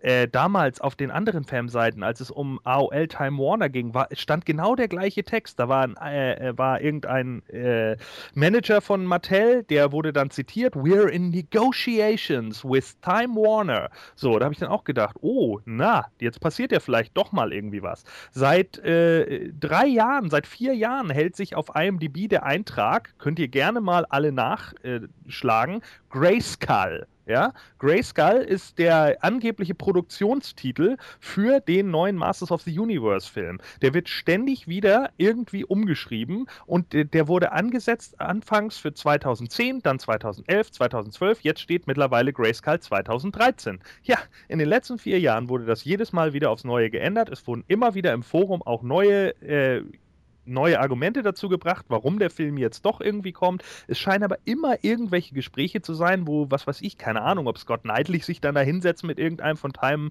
Warner und gesagt hat, ja, wie sieht das aus? Habt ihr da Interesse? Ja, hätten wir schon. Und dann, wie, wie Sebastian halt gerade richtig gesagt hat, äh, nee, ihr wollt da zu viele Anteile, wir wollen da aber eigentlich mehr haben. Nö, das geht jetzt nicht. Und dann setzt er sich jetzt halt mit Sony hin und nächste Woche setzt er sich meinetwegen mit 20th Century Fox hin und alle sagen halt nö. Äh, das heißt aber einfach nicht, dass dieser Film wirklich irgendwann mal kommt. Ja, und dann ist die Frage, ob es vielleicht besser ist, dass er nicht kommt. Denn mal ganz ehrlich, mit diesen ganzen Verschiebungen und den Gerüchten, da wird doch mittlerweile eine viel zu große Erwartungshaltung auch an den Film geschürt, finde ich zumindest. Man hat eine gefühlte Ewigkeit drauf gewartet, da kann der Film eigentlich nur abstinken mit dem, was man erwartet. Man will ja weggehauen werden. Das geht ja auch schon damit los, dass die Erwartungen so unterschiedlich sind. Gehen wir mal davon aus, das Ganze äh, erweist sich jetzt dieses Mal nicht als der übliche Trugschluss, sondern wird wirklich umgesetzt. Schön, ich freue mich. Äh, Mutu ist dann wieder groß im Kommen, kann nur uns als Fans zugutekommen. Äh, spätestens was äh, nette Toys oder Merchandising betrifft. Vom Film selber aber habe ich möglichst wenige Erwartungen, weil ich davon ausgehe, dass ich so oder so enttäuscht sein werde, weil das, was ich mir persönlich darunter vorstelle, mit Sicherheit nicht mit dem gleich aufgesetzt sein wird, was sich das Studio und Mattel oder einer von beiden darunter vorstellt, wie man das Ding im Mainstream etablieren kann. Und äh, ich sehe das ja schon in, in, den Foren, da reden die einen Leute, oh, ich möchte da aber schon gerne Battlecat reden haben und Orko drin haben, weil das gehört irgendwo zu Moto dazu. Dann sagt der nächste, nein, der verdammte Kinderkram, so ein Dreck, wir sind doch alle erwachsen. Ich möchte, dass da dann, dass da zunächst einmal Thieler knapp der Vergewaltigung durch Trapjaw entgeht und überhaupt sollte, und überhaupt sollte Skeletor erstmal Rando enthaupten. Und schon hast du zwei äh, Extreme beieinander, die sich nicht miteinander verbinden lassen werden. Also wird auf jeden Fall die eine Seite vielleicht zufrieden sein, die andere wird auf jeden Fall bitter enttäuscht sein. Vielleicht werden sogar beide Seiten bitter enttäuscht sein, weil das Ergebnis irgendwo in der Mitte liegt, was aber doch wieder keinem passt. Was soll ich also da jetzt große Erwartungen dran hegen? Und äh, eventuell kann es wirklich sein, dass wir als Fans allesamt sagen werden, boah, der Mist, totaler Kack, aber letzten Endes ist es vielleicht dann für den Mainstream, für das Publikum, das hier mir nicht mehr in Erinnerung hat, dann der tollste Film des Jahres. Wer weiß. Oder umgekehrt, wir finden es alle toll, aber der Film ist ein totaler Flop, weil wir die Einzigen waren. Das kann natürlich passieren und dann kommt natürlich auch noch hinzu, das war ja auch die Diskussion der letzten Jahre, äh, da ging ja dann immer die ewige Diskussion, wer soll He-Man spielen, wer kann da überhaupt irgendwie was machen. Und das Witzigste fand ich ja, äh, das war Anfang 2010, da tauchte dann auf einmal so ein ominöser äh, CGI-Trailer auf und da waren dann ja alle Fans total schockgefroren, weil sie plötzlich dachten, oh nein, jetzt wird der gesamte Film nur Computergrafik sein. Und da habe ich dann auch schon gedacht, na, das wird ja dann auch super toll, wenn man dann so Toy Story als Masters of the Universe hat, so ein bisschen natürlich auf real getrimmt, klar. Aber ich glaube, da wäre dann auch nicht allen mitgeholfen. Also, das ist immer, das wird immer so sein und das, das ist ein ganz großes Problem. Mit Duke Nukem Forever ist es genau das Gleiche. Die Erwartungshaltung der Fans war viel zu groß, nachdem Duke Nukem 3D ja nun echt ein Fan-Favorite war, hat man ja Jahrzehnte auf dieses Spiel gewartet und nachdem das Spiel dann endlich fertiggestellt war, ja, da äh, kam, war die Erwartungshaltung einfach viel zu hoch. Das Spiel ist okay und ich glaube, es wäre viel besser weggekommen, wenn es vermutlich fünf Jahre früher gekommen wäre oder so. Aber jetzt, äh, ja, hat man halt die Erwartungshaltung so dermaßen hochgeschraubt, es hätte das beste Spiel der Welt sein können. Es hat gar keine Chance mehr. Und genau das gleiche Problem sehe ich bei Masters of the Universe eben auch. Ja, mhm. also das Spiel Duke Nukem Forever, ich habe es mir gekauft, als es neu rauskam. Ich habe es reingepackt. Ich war auch herbe enttäuscht. Mittlerweile spiele ich es ganz gerne, weil ich Zeit hatte, es erstmal sacken zu lassen und das Spiel als das Spiel als das sehen konnte, was es ist. Mhm. Und nicht die übersteigerte Erwartung mehr hatte. Tja, vielleicht wird das ja bei Masters of the Universe in dem Film dann im Endeffekt auch so sein, dass wenn er dann auf DVD rausgekommen ist, dass die Leute dann vielleicht schon wieder ein bisschen gesetzter an ihn rangehen, als wenn er direkt im Kino anläuft. Das wäre auch möglich. Ich meine, ich habe mich auch mit dem alten Realfilm inzwischen angefreundet. Es gibt dann, es gibt dann natürlich auch wieder so äh, Dinge, wo ich mich darauf vorbereite. Vielleicht ist es auch irgendwas dazwischen, dass äh, Ich kann mir zum Beispiel vorstellen, dass es mir so ähnlich gehen könnte wie mit G.I. Joe, wo ich gedacht habe, G.I. Joe, der äh, Kinofilm, boah, ey, was für ein Scheiß. Ich habe den kaum bis zum Ende gucken können. So idiotisch war der mitunter. Aber äh, die Designs haben mir super toll gefallen gehabt, eigentlich, die Settings und alles. Obwohl das aber auch wiederum den G.I. Joe Toys überhaupt nicht entsprochen hat aus den 80er Jahren. Wo ich dann gedacht habe, na gut, wenn ich jetzt mit einem Hardcore G.I. Joe Sammler irgendwo rede, der wird mich wahrscheinlich in der Luft zerreißen, weil ich sage, boah, die Designs, die sind aber viel besser als das 80er-Jahre-Zeug. So was ähnliches könnte, könnte es beim Motofilm auch geben, dass dann äh, die Kritiken machen den Film äh, total kaputt. Und die Fans sagen dann vielleicht auch, die Designs sind kacke, aber generell die Toys verkaufen sich gut. Irgendwie kommt der Film trotzdem an den Kassen gut genug an, dass es dann irgendeine Fortsetzung gibt, die dann vielleicht sogar vorlagengetreuer gemacht wird. G.I. Joe hatte ja aber auch den Vorteil, der war ja schon wieder so weit drüber, dass es schon wieder Spaß gemacht hat. Ja, also der war ja, der war ja nun, der ne, hat sich dann auch nicht ganz so äh, ernst genommen, wie es dann irgendwie Transformers 2 getan hat. In einigen, äh, in einigen Szenen hat man dann bei Transformers 2 das Gefühl gehabt, okay, jetzt ist es irgendwie American Pie mit Robotern und dann in anderen muss man dann aber so die härtesten Action-Szenen und, und geplagte Hauptdarsteller bringen und so und das war ja bei G.I. Joe überhaupt nicht der Fall. Das war ja die ganze Zeit so, we're superheroes Heroes, ja. Und so geht er ja auch nur daran. Also da fehlte eigentlich nur noch Hulk Hogan, der irgendwie so sein, sein Ohr aus dem Bus noch rausstreckt. Und deswegen war der ja auch so großartig, weil es einfach so blöde war. Das Einzige, was bei G.I. Joe ein bisschen vielleicht ein bisschen doof war, war halt dieses Open End um Destro und den, den Cobra Commander, weil man da halt einfach so eine, äh, ja, man, man erwartet jetzt schon einen zweiten Teil, ne? Das, das kam ein bisschen zu kurz. Aber ansonsten war der natürlich komplett drüber. Okay, ja, ob aus dem Kinofilm irgendwann was wird, ähm, keine Ahnung. Wir werden es vielleicht irgendwann erfahren, vielleicht werden wir es auch nie erfahren. Ähm, witzig fand ich allerdings ähm, beim Super Bowl, der ja vor kurzem stattgefunden hat in den USA. Ich weiß nicht, ob es ihn einer von euch angeschaut hat. Ähm, du hast angeschaut, Gordon, prima. Da gab es ja oder gibt es ja generell immer ähm, ja, die, die Werbepausen zwischen Super Bowl sind eigentlich die Werbepausen, die am besten bezahlt werden, zumindest innerhalb der USA. So ein 30-Sekunden-Spot kostet da locker mal dreieinhalb Millionen Dollar und ähm, da geben sich die Firmen auch immer wieder richtig Mühe, da tolle Clips ähm, zu drehen, zu produzieren. Und die werden sogar im Vorfeld auf ähm, diversen Plattformen wie YouTube und sowas geteasert und sowas alles. Und ähm, ja, Werbung wird heiß ersehnt, komischerweise. Und ein Werbeclip ist da ein bisschen hervorgestochen, der für uns interessant ist. Und zwar von einer amerikanischen Versicherungsgesellschaft mit dem Namen MetLife. Und ähm, die haben einen Clip gedreht, äh, ja, in einer Länge von 30 Sekunden. Und ähm, da sind ähm, ja eine ganze Vielzahl von Cartoon-Charakteren aufgetreten und unter anderem auch ähm, He-Man und Battlecat sind da für eine Schrecksekunde durchs Bild geritten. Und ähm, wer den Clip nicht gesehen hat, man kann ihn sich nach wie vor anschauen auf YouTube. Dort einfach mal suchen nach Matt Live und äh, Super Bowl und ähm, dort wird man ihn sehen. Gordon, du hast gesagt, du hast das Spiel gesehen. Wird die amerikanische Werbung ähm, eigentlich auch bei uns ausgestrahlt? Sat 1 war es, glaube ich, diesmal oder schaltet Sat 1 dort eigene Werbung? Äh, Sat 1 schaltet eigene Werbung. Das hat auch äh, wieder, wie gesagt, eben auch geldtechnische Gründe, also monetäre Gründe tatsächlich. Ähm, das geht auch über, über äh, Rechtsschutz und so weiter und so fort. Also da wird leider, kriegen wir hier im, im deutschen Fernsehen eigentlich eigentlich gar nichts davon mit. Und selbst wenn man irgendwie Kabel digital hat und das Ganze auf ESPN oder so sieht, da ist es nämlich mehr oder minder in Anführungsstrichen Pay-per-View und die zeigen die Werbung gar nicht. Das bedeutet, in den Werbepausen, die da dann laufen, sehen wir dann halt die ganze Zeit nur das Spielfeld und wie sich die Spieler da irgendwie bereit machen. Fand es natürlich ein bisschen schade, dass die Giants 21 zu 17 gewonnen haben, aber gut, so ist das Spiel eben gelaufen. Die Werbung allerdings habe ich trotzdem gesehen und Matt Live, muss ich ganz ehrlich sagen, macht das natürlich ziemlich schlau. Die haben nämlich genau jetzt so diese Gruppe der 30- bis 40-Jährigen mit dieser Werbung angesprochen. Die wollen sich nämlich einen neuen Kundenstamm aufbauen und das merkt man daran auch. Und die wissen halt ganz genau, da ist jetzt sozusagen die Ebene und da sind die Leute, wo das Geld halt liegt. Die ganzen unter 20-Jährigen, die haben die Kohle noch nicht. Die ganzen über 50-Jährigen, 20-Jährigen, die sind natürlich schon eher wieder eine Gefahr für eine Sicherungsgesellschaft. Deswegen nimmt man halt jetzt die Leute, die irgendwie mitten im Leben stehen. Und da werden dann natürlich so äh, alle möglichen Cartoons geschaltet, die es damals halt gab. Also neben He-Man und Battlecat sind da ja Dutzende andere aufgelaufen. Von Charlie Brown, Snoopy äh, bis hin zu Voltron.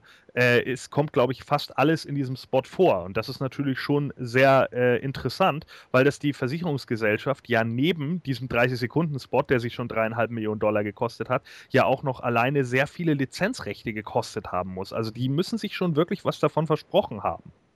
Vor allem ist es auch äh, witzig, wo du das gesagt hast mit der Zielgruppe. Äh, MetLife hat sich das aber auch immer noch offen gelassen, weil sie ja auch äh, ältere Hanna-Barbera-Cartoons gebracht haben. Pepe Le Pou habe ich auch durch die Gegend sehen, äh, laufen sehen. Äh, das sind ja auch Cartoons, die noch äh, vor den 80ern oder auch vor den späten 70ern gelaufen sind. Mhm. Sprich, die ältere Generation wird trotzdem noch mal ein bisschen mit abgeholt, während äh, natürlich durch Voltron, He-Man etc. Hauptsächlich jetzt die 30er bis 40er natürlich angesprochen werden. Das fand ich durchaus sehr clever gewählt, auch eben was die äh, Zielgruppe in der Gesamtfächerung betrifft also ich habe mir den Spot auch angeguckt und ich muss sagen, ich fand es auch sehr gut gemacht. Und äh, uns als He-Fans, wenn man den Begriff mal so benutzen will, äh, kann es ja eigentlich nur zum Vorteil gereichen, wenn das vielleicht jetzt auch andere Leute gesehen haben, die früher die Spielzeuge hatten und sagen, Mann, gibt es da eigentlich noch irgendwas zu und vielleicht kommt so mehr Leben rein. Und an sich ging mir schon ein bisschen das Herz auf, weil das waren fast alles Sachen, die ich als Kind auch geguckt habe. Von daher, sowas finde ich immer schön. Man muss vielleicht auch noch dazu erwähnen, äh, dass äh, während jetzt alle natürlich äh, dicke Backen machen, wenn man irgendwie sagt, ein 30-Sekunden-Spot kostet 3,5 Millionen Dollar. Wenn ich da noch richtig informiert wäre, war das vor einigen Jahren sogar noch mehr. Das wurde nur irgendwann mal durch irgendein Gremium bzw. durch einen Richterbeschluss dann geändert, weil da irgendwann die Preise wohl noch komplette horrende äh, Züge angenommen haben. Da wurde dann irgendwie schon im Sekundentakt abgerechnet und das für wirklich arge Beträge. Also ich glaube, da waren äh, sogar noch Spots dabei, die noch teurer waren als diese 3,5 Millionen Dollar. Ja, soviel mal zu den Neuigkeiten von Mattel aus den letzten zwei Wochen. Auf Planetonia selber gibt es natürlich auch wieder hier und da noch eine Neuigkeit. Unter anderem unsere, unsere neue Serie, die PEWG. Ähm, wer sie noch nicht sich anhören hat können, das ist eine neue Audio-Sitcom-Serie, die wir jetzt am 27.01. auf Planetonia gestartet haben mit den ersten drei Teilen und handelt da von vier ähm, Planetonia-Einwohnern, die zusammengefercht in einer WG leben. Und da kann man sich eigentlich schon vorstellen, dass da das Chaos vorprogrammiert ist. Und die äh, aktuellste Folge Nummer 4 ist seit dem 10. Februar online. Und da hören wir jetzt mal schön mal rein. Viel Spaß.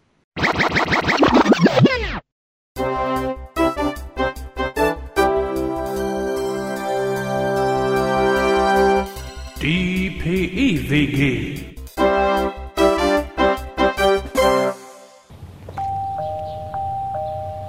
Mal rauf. Hallo, ich möchte mal ein Wörtchen mit Ihnen reden. Und? Wer ist da? Die lähmende Stimme. Haben Sie gerade mich gemeint? Äh, nee, nee. Den Typen hinter Ihnen. Hä? Aber da ist doch niemand. Oh, dann sind wir doch Sie gemeint. So eine Unver... Was kann ich denn für Sie tun? Sie wissen doch, in Ihrem Alter kommt die Ausfahrt schneller, als man denkt. Dafür fliegen Sie raus. Herr Passetti, was ist denn? Wir sind gerade dabei, Kaffee zu trinken. Wissen Sie, so richtig schön schwarz-heißen Kaffee. So richtig schön schwarz-heiß und. Komm, lass gut sein, das sagtest du eh schon.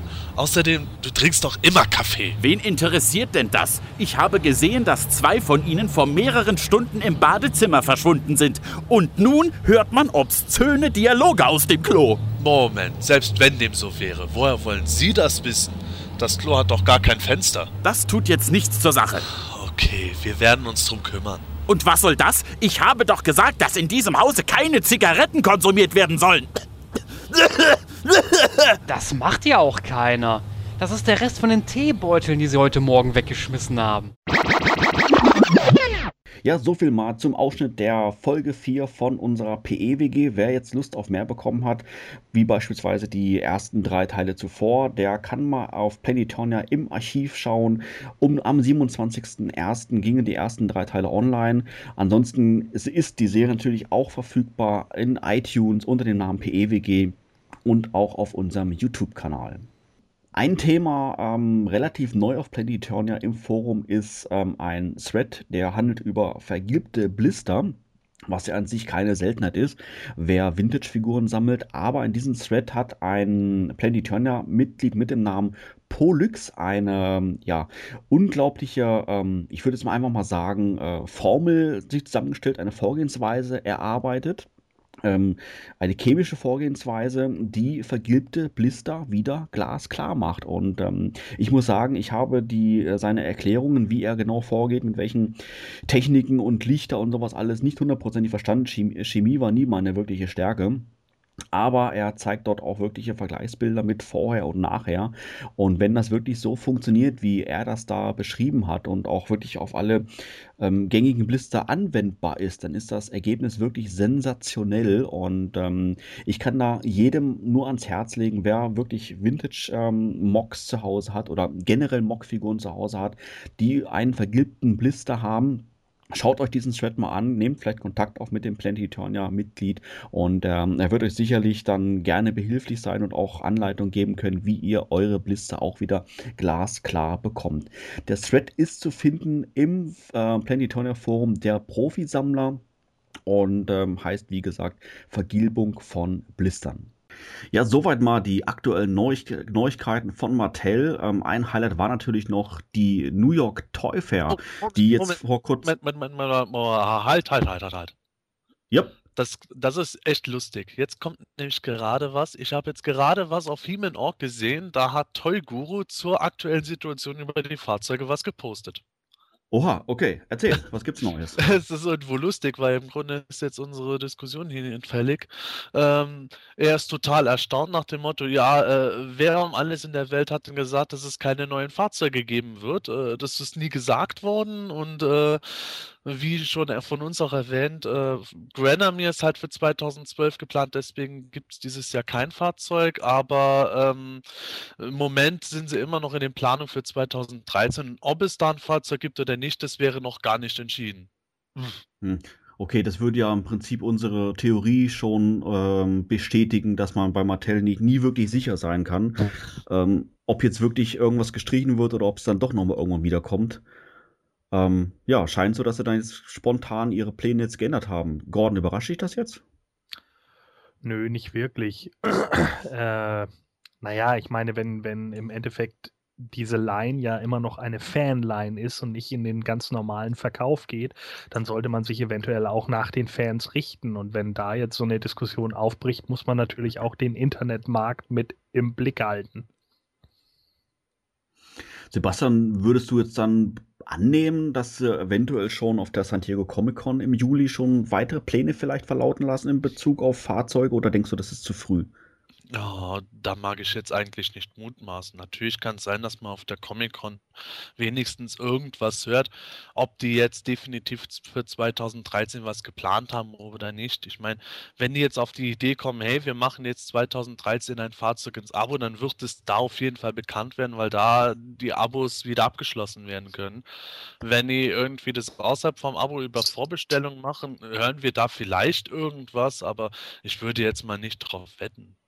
Daniel, denkst du oder hoffst du, dass dann vielleicht dein Wunsch in Erfüllung geht mit dem Battle Ram? Ich hoffe, auch wenn mir so ein bisschen vor den Kosten graut, die er wahrscheinlich nach sich zieht, aber das war schon früher in der Vintage Line mein Lieblingsfahrzeug, von daher hätte ich den schon gerne.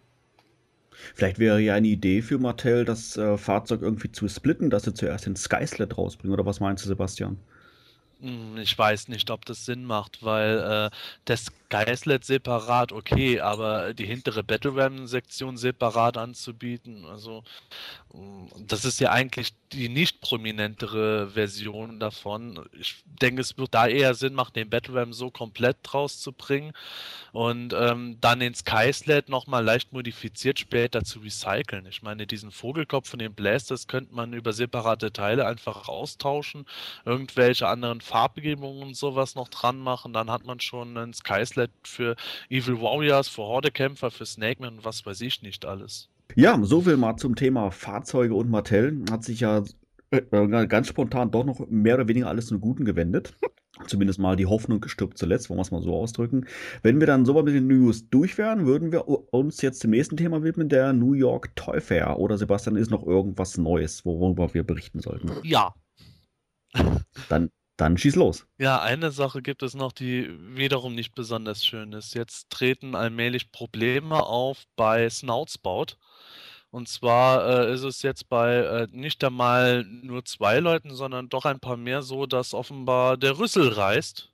Also so wie es scheint, ist das Material einfach äh, irgendwo das Problem, aus dem dieser biegbare Rüssel gemacht ist.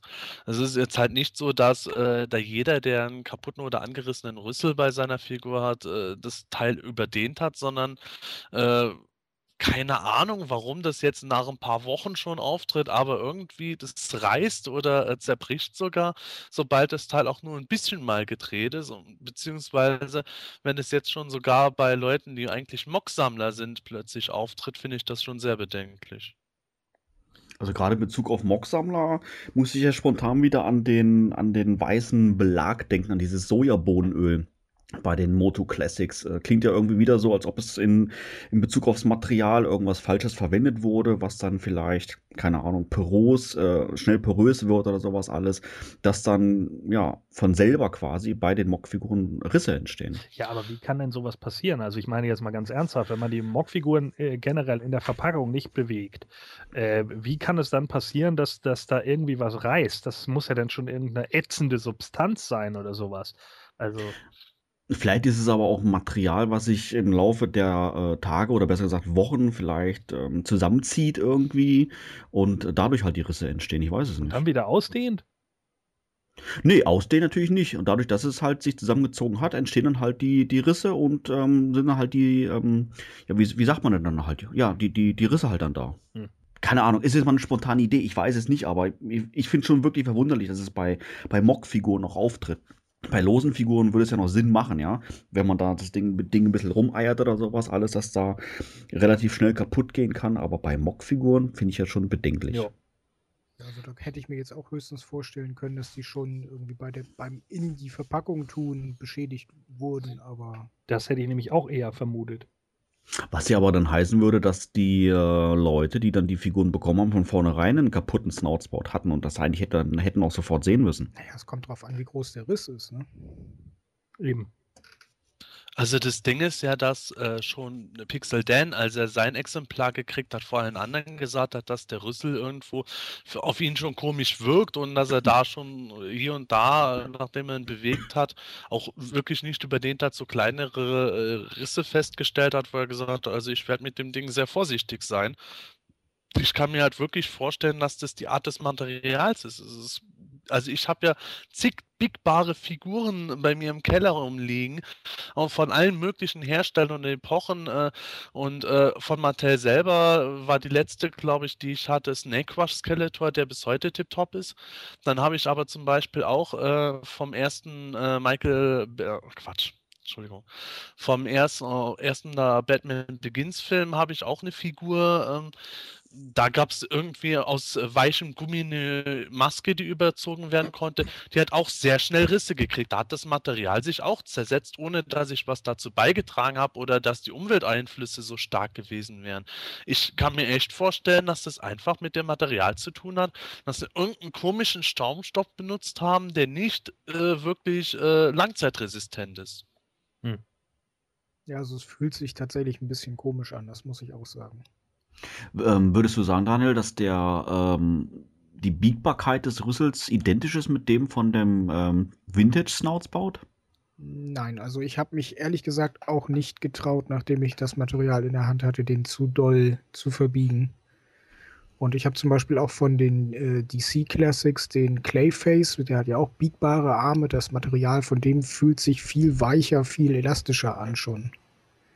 Und sogar bei Clayface habe ich schon mitgekriegt, dass da äh, wohl teilweise Probleme bestanden haben, wo die Leute auch gesagt haben, also so sehr war das Viech jetzt nicht unbedingt belastet, als dass man äh, das nicht anrühren darf. Es ist halt irgendwo eine, es ist halt irgendwo eine Sache. Ich habe schon zum Teil von den Leuten gelesen, ja, ähm, äh, was wird das Zeug auch gebogen? Das ist ja eine Sammler-Toyline und keine Spielzeugreihe. Ja, sind es jetzt Actionfiguren oder nicht? Ist der Rüssel jetzt biegbar gemacht oder nicht? Also wenn der schon biegbar gemacht wird, dann muss sich Mattel auch dafür entscheiden, ob man das einsetzen darf oder nicht. Kann ja nicht sein, dass ich das Ding nach Hause kriege und muss mir dann noch Sorgen und Gedanken machen, wenn ich den jetzt nur ganz leicht nach oben, nach oben hin drehe, dass dann noch schon das Problem ist, dass ich zwei Wochen oder zwei Monate später feststelle, dass das Teil durch ist. Ja, das kann nicht nee, das, sein. Das sehe ich auch so. Ja, da bin ich auch ganz deiner Meinung. Dann hätten sie ähm, das so machen, so wie bei den Stactions, dass das dann halt alles unbeweglich ist und dann kann man, dann hätte man ja auch sagen können, nee, das Ding kann man nicht bewegen, ist jetzt abgebrochen, selber schuld, aber wenn es wie gesagt schon so modelliert ist und so gemacht ist, ich meine, kannst ja genau das gleiche sagen, wenn du den Arm bewegst, das Bein bewegst, es fällt ab, hätte man auch sagen können, Mensch, ist ein Erwachsenen-Toyline, hättest du nicht machen dürfen. Ja. ja. auf alle Fälle. Ich denke mal, das wird ein Thema sein, was uns, äh, was wir auf alle Fälle nochmal weiter beobachten werden in den nächsten Tagen und Wochen. Ähm, was da noch für Materialschwächen vielleicht auftreten, vielleicht auch mal noch bei anderen Figuren. Wir wissen es nicht, aber ähm, wir werden ein Auge drauf werfen. Ja, ich würde mal sagen, dann sind wir jetzt mal mit den News soweit durch und dann widmen wir uns mal dem nächsten Thema mit weiteren News, aber als Hauptthema verpackt und zwar die New York Toy Fair. Ja, die New York Toy Fair, quasi das erste Messehighlight 2012, hat quasi just seine Pforten geschlossen und ähm, ja, Mattel hat wieder einiges Neues zu berichten gehabt. Ähm, ja, überraschend, nicht überraschend. Wir werden es jetzt mal gleich im Detail besprechen. Ähm, Mattel selber hatte die News angesetzt gehabt für Sonntag, den 12. Februar, ähm, 21 Uhr europäischer Zeit. Und ähm, ja, überraschenderweise, sie waren wirklich super pünktlich. Und ähm, ja, wenige Sekunden nach 21 ähm, Uhr ähm, kursierten schon die ersten Bilder vom Display Case auf Twitter und auf Facebook und äh, ja, da waren dann auch die ganzen Neuerungen dann auch schon zu sehen. Einer der Neuerungen war die äh, Monatsfigur Froster. Ja, Froster ist für alle da, jetzt äh, tatsächlich.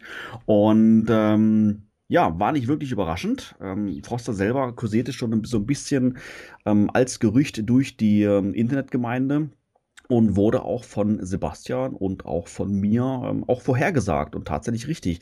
Sebastian Foster war in dem Sinne also für dich keine wirkliche Überraschung. Ähm, würdest du aber jetzt im Endeffekt dann sagen, Froster gefällt dir gut oder bist du vom Design enttäuscht?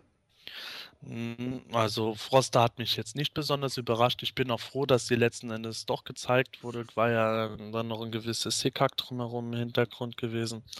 Aber ähm, ja, stellt mich soweit eigentlich zufrieden. Im Grunde bringt die das, was ich erwartet habe. Ähm, ich bin jetzt nicht ganz zufrieden mit dem Gesicht. Allerdings glaube ich auch, dass da ähm, noch nicht das letzte gesehen worden ist. Also ich denke mal, nachdem das ein handbemalte Prototyp ist, dass das vielleicht etwas äh, schnell vonstatten vonstatten ging und dass die finale Figur da noch ein bisschen weniger überschminkt sein wird. Ja, das ist ein guter, äh, guter Einwurf, den wir vielleicht jetzt nochmal geschwind nochmal erwähnen sollten. Die gezeigten Figuren, also nicht nur Froster, sondern auch die anderen Figuren, die zu sehen waren, sind letztendlich nicht die Versionen, die wirklich in Handel kommen. Das heißt, es kann sein, dass hier und da vielleicht noch an den Farben was geändert wird, vielleicht sogar wie bei Drago Main auch am Zubehör was geändert wird. Oder ist, sind das jetzt wirklich die finalen Versionen? Ne, wie gesagt, es sind die handbemalten Prototypen, da kann sich durchaus noch das eine oder andere ändern. Tolguru sagte immer irgendwo, wenn die Viecher gezeigt werden, wird sich nichts mehr ändern, aber äh, wie wir am Beispiel vom Griffin sehen, zumindest farblich ist immer noch was möglich. Und das sieht für mich schon ein bisschen komisch aus auf dem Bild, äh, wie die da äh, zugekleistert ist. Ich glaube, das ist wirklich ähm, vielleicht einfach zeitmäßig äh, gewesen, dass die Horsemen da ein bisschen flotter machen mussten oder selbst wenn es jetzt so beabsichtigt ist, im Moment ist das Fanfeedback darüber nicht so positiv, dass sie dann noch sagen werden, okay, dann machen wir da und da noch ein bisschen was und dann äh, wird es doch nochmal anders aussehen. Daniel, was war dein Tipp als ähm, reguläre Figur ähm, für 2012? War Froster mit dabei? Ja, die hatte ich äh, aufgrund der diversen anderen Gerüchte eigentlich auch so schon auf dem Zettel gehabt. Was mir persönlich sehr gut gefällt, ist, dass sie wirklich aussieht, als wäre sie gerade aus dem She-Ra-Cartoon entsprungen. So habe ich sie mir auch gewünscht. Das mit dem Gesicht ist so ein kleiner Punkt, da stimme ich Riley zu, dem Sebastian besser gesagt, und ähm, denke aber auch, da wird noch was gemacht. Das war ja bei den Stars ist das auch so. Gordon, wie ist generell deine Meinung zur Figur? Letztendlich, du hast für Mechaneck und Jitsu getippt als reguläre Figur. Froster war jetzt nicht mit dabei. War das dann für dich dann eher über eine Überraschung oder vielleicht ein Kandidat, wo du sagst, Mensch, ich habe von gehört, aber will ich nicht wirklich haben? Ja, genau so sieht's aus. Also, ähm, da Mattel ja angekündigt hat, äh, ja, wir werden zwei lang erwartete Charaktere rausbringen. Froster, really, ja, da möchte ich aber bitte mal eine Umfrage auf Planet Eternia starten, wer denn alles lang Froster erwartet hat. Vor allen Dingen vor Jitsu und Mekanek. also ich glaube, da kommen wir nicht, nicht ernsthaft auf eine wirklich gute, um, um, auf ein wirklich gutes Umfrageergebnis. Also. Das ist meiner Meinung nach aber auch wieder so ein bisschen der Princess of Power Hype gewesen. Also gerade auf He-Man Org, wo Tolguru ja sehr stark mitliest, ist ja im Grunde ein halbes Dutzend Hardcore She-Waver immer irgendwo Kampagnen am Starten. Jede neue Princess of Power Figur wird erstmal bis in jedes noch so kleine Quäntchen zerlegt, um zu zeigen, dass die Leute auf gut Deutsch Christi diskriminiert würden. Und äh, jedes Mal, wenn äh, keine Princess of Power Figur irgendwo gezeigt wird, äh, wird dann das Geschrei wieder groß. Und äh, ich kann mir da echt vorstellen, dass Tollguru wäre auch nicht das erste Mal dann gedacht hat, boah, äh, da ist jetzt so mördermäßig viel Demand nach Froster, die ist im Grunde noch beliebter als Raman. Und auf geht's. Also, kann natürlich auch nur ein reiner üblicher Firmenhype sein. Aber ich gebe dir da schon recht. Ich glaube, Froster ist jetzt nicht unbedingt so super demanded gewesen. Ja, die zweite reguläre Monatsfigur, die von Mattel enthüllt wurde, ist Speakor oder Spikor, je nachdem, wie du es aussprechen magst. Ähm, Gorn, kein Prince of Power Charakter. Das heißt, hier bist du hier etwas positiver eingenommen äh, gegenüber der Figur? Nein, das jetzt nicht falsch verstehen. Ich habe kein Problem damit, wenn Princess of Power Charaktere rauskommen. Aber wir hatten jetzt gerade erst irgendwie im Januar das Star Sisters Pack und wir hatten irgendwie gerade im November Bubble Power bla. So, und deswegen brauche ich jetzt nicht, wenn, wenn großartig oder großkotzig erzählt wird, dass lang erwartete Charaktere kommen, eine Froster, die für mich nicht direkt was mit Masters of the Universe zu tun hat. Dann soll man einfach nicht im Vorfeld sagen, das sind lang ersehnte Charaktere. Spycore, mit dem kann ich mich natürlich anfreunden. Ganz klar, der gehört zur Classics Line, der hat da seinen äh, festen Standpunkt. Ich finde die Idee gut, die sie äh, hinter ihm haben, also mit den beiden normalen Armen, mit dem äh, auswechselbaren Arm.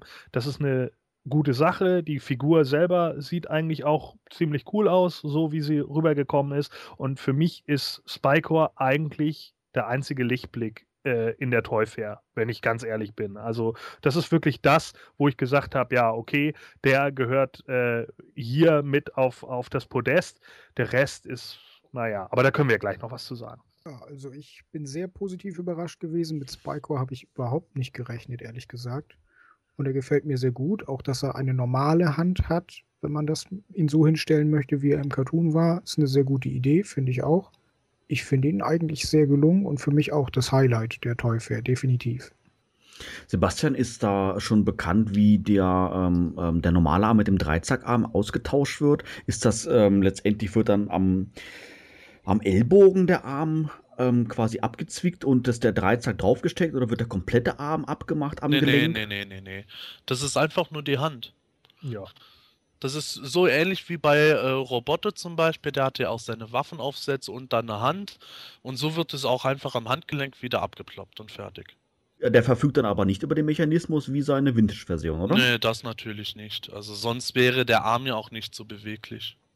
Das heißt, dann geht ja für dich eigentlich ein lang ersehnter Wunsch in Erfüllung, kann das sein? ja, richtig, weil ich, ich habe das bei der Vintage-Figur immer dermaßen gehasst mit diesem verschissenen Dreizack. Sobald man den Arm mal ein bisschen nach unten gedreht hat, ist dieser Dreizack immer rausgekommen. Super toll. Ja, da kann er nun wirklich nichts für. Der ist halt schwer. Ah, ich weiß, aber es, es war halt irgendwo so. Es war einfach so dämlich. Oh, du mal mit deinen Kindheitstraumata und deswegen findest du Figuren scheiße, weil du damals als Kind die irgendwie blöd fandst. Wahrscheinlich auch, weil Cyclone, wenn du den hingestellt hast, sich einfach immer nur irgendwie nach hinten gedreht hat und du dann immer seinen Rücken, wenn du sie fotografieren wolltest, gesehen hattest. Und deswegen hast du jetzt ein Trauma und sagst, Cyclone ist scheiße, aber der ist gar nicht scheiße. Genauso wenig wie Spiker scheiße ist. Ja, hör endlich auf damit. Ich glaube, du solltest das mal untersuchen lassen. ich bin ja absolut ja. entspannt. Ich, ich, muss, ich muss zugeben, Spycore, ja, den gibt's halt auch. Also, ich, ich gönne jedem, der drauf steht, Spycore. Äh, mir persönlich, ich finde die Figur soweit okay aber im Großen und Ganzen ist es für mich sowas so, ja, nett zu haben, aber nicht so, wo ich, wo ich total ausflippen kann. Weil da gibt es einfach, einfach so andere Sachen, wo ich eher durchdrehen würde, wie jetzt eben Dragstore.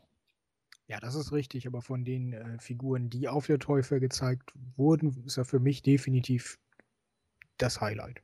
Das sehe ich nämlich ganz genauso. Ich bin auch der Meinung, dass Spycore definitiv nicht in meine Top 10 der Vintage-Figuren gehört, auch wenn mich da jetzt mit Sicherheit einige User steinigen bei Planet Eternia. Aber für mich ist das halt auch nicht so. Aber ich bin auch der Meinung, er ist immer noch besser als die anderen.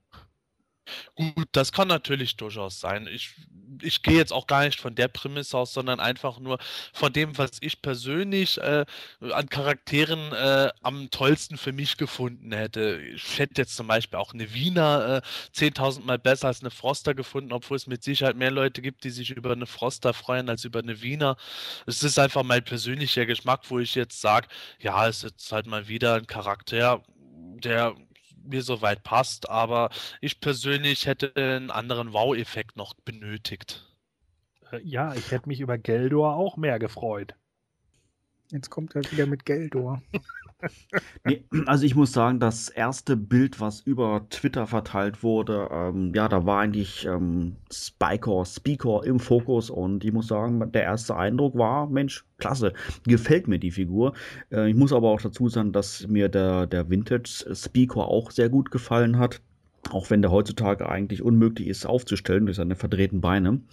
Aber ähm, generell mochte ich die Optik schon immer ähm, mit, seinen, mit seinen lila Stacheln und dem Dreizack. Und ähm, das war auch genau das, was mir jetzt bei der neuen Variante, die natürlich relativ ähnlich ist, ähm, auch gut gefallen hat. Also ich finde ihn schick und ähm, ich, ich, also ich denke, es ist eine gute Figur.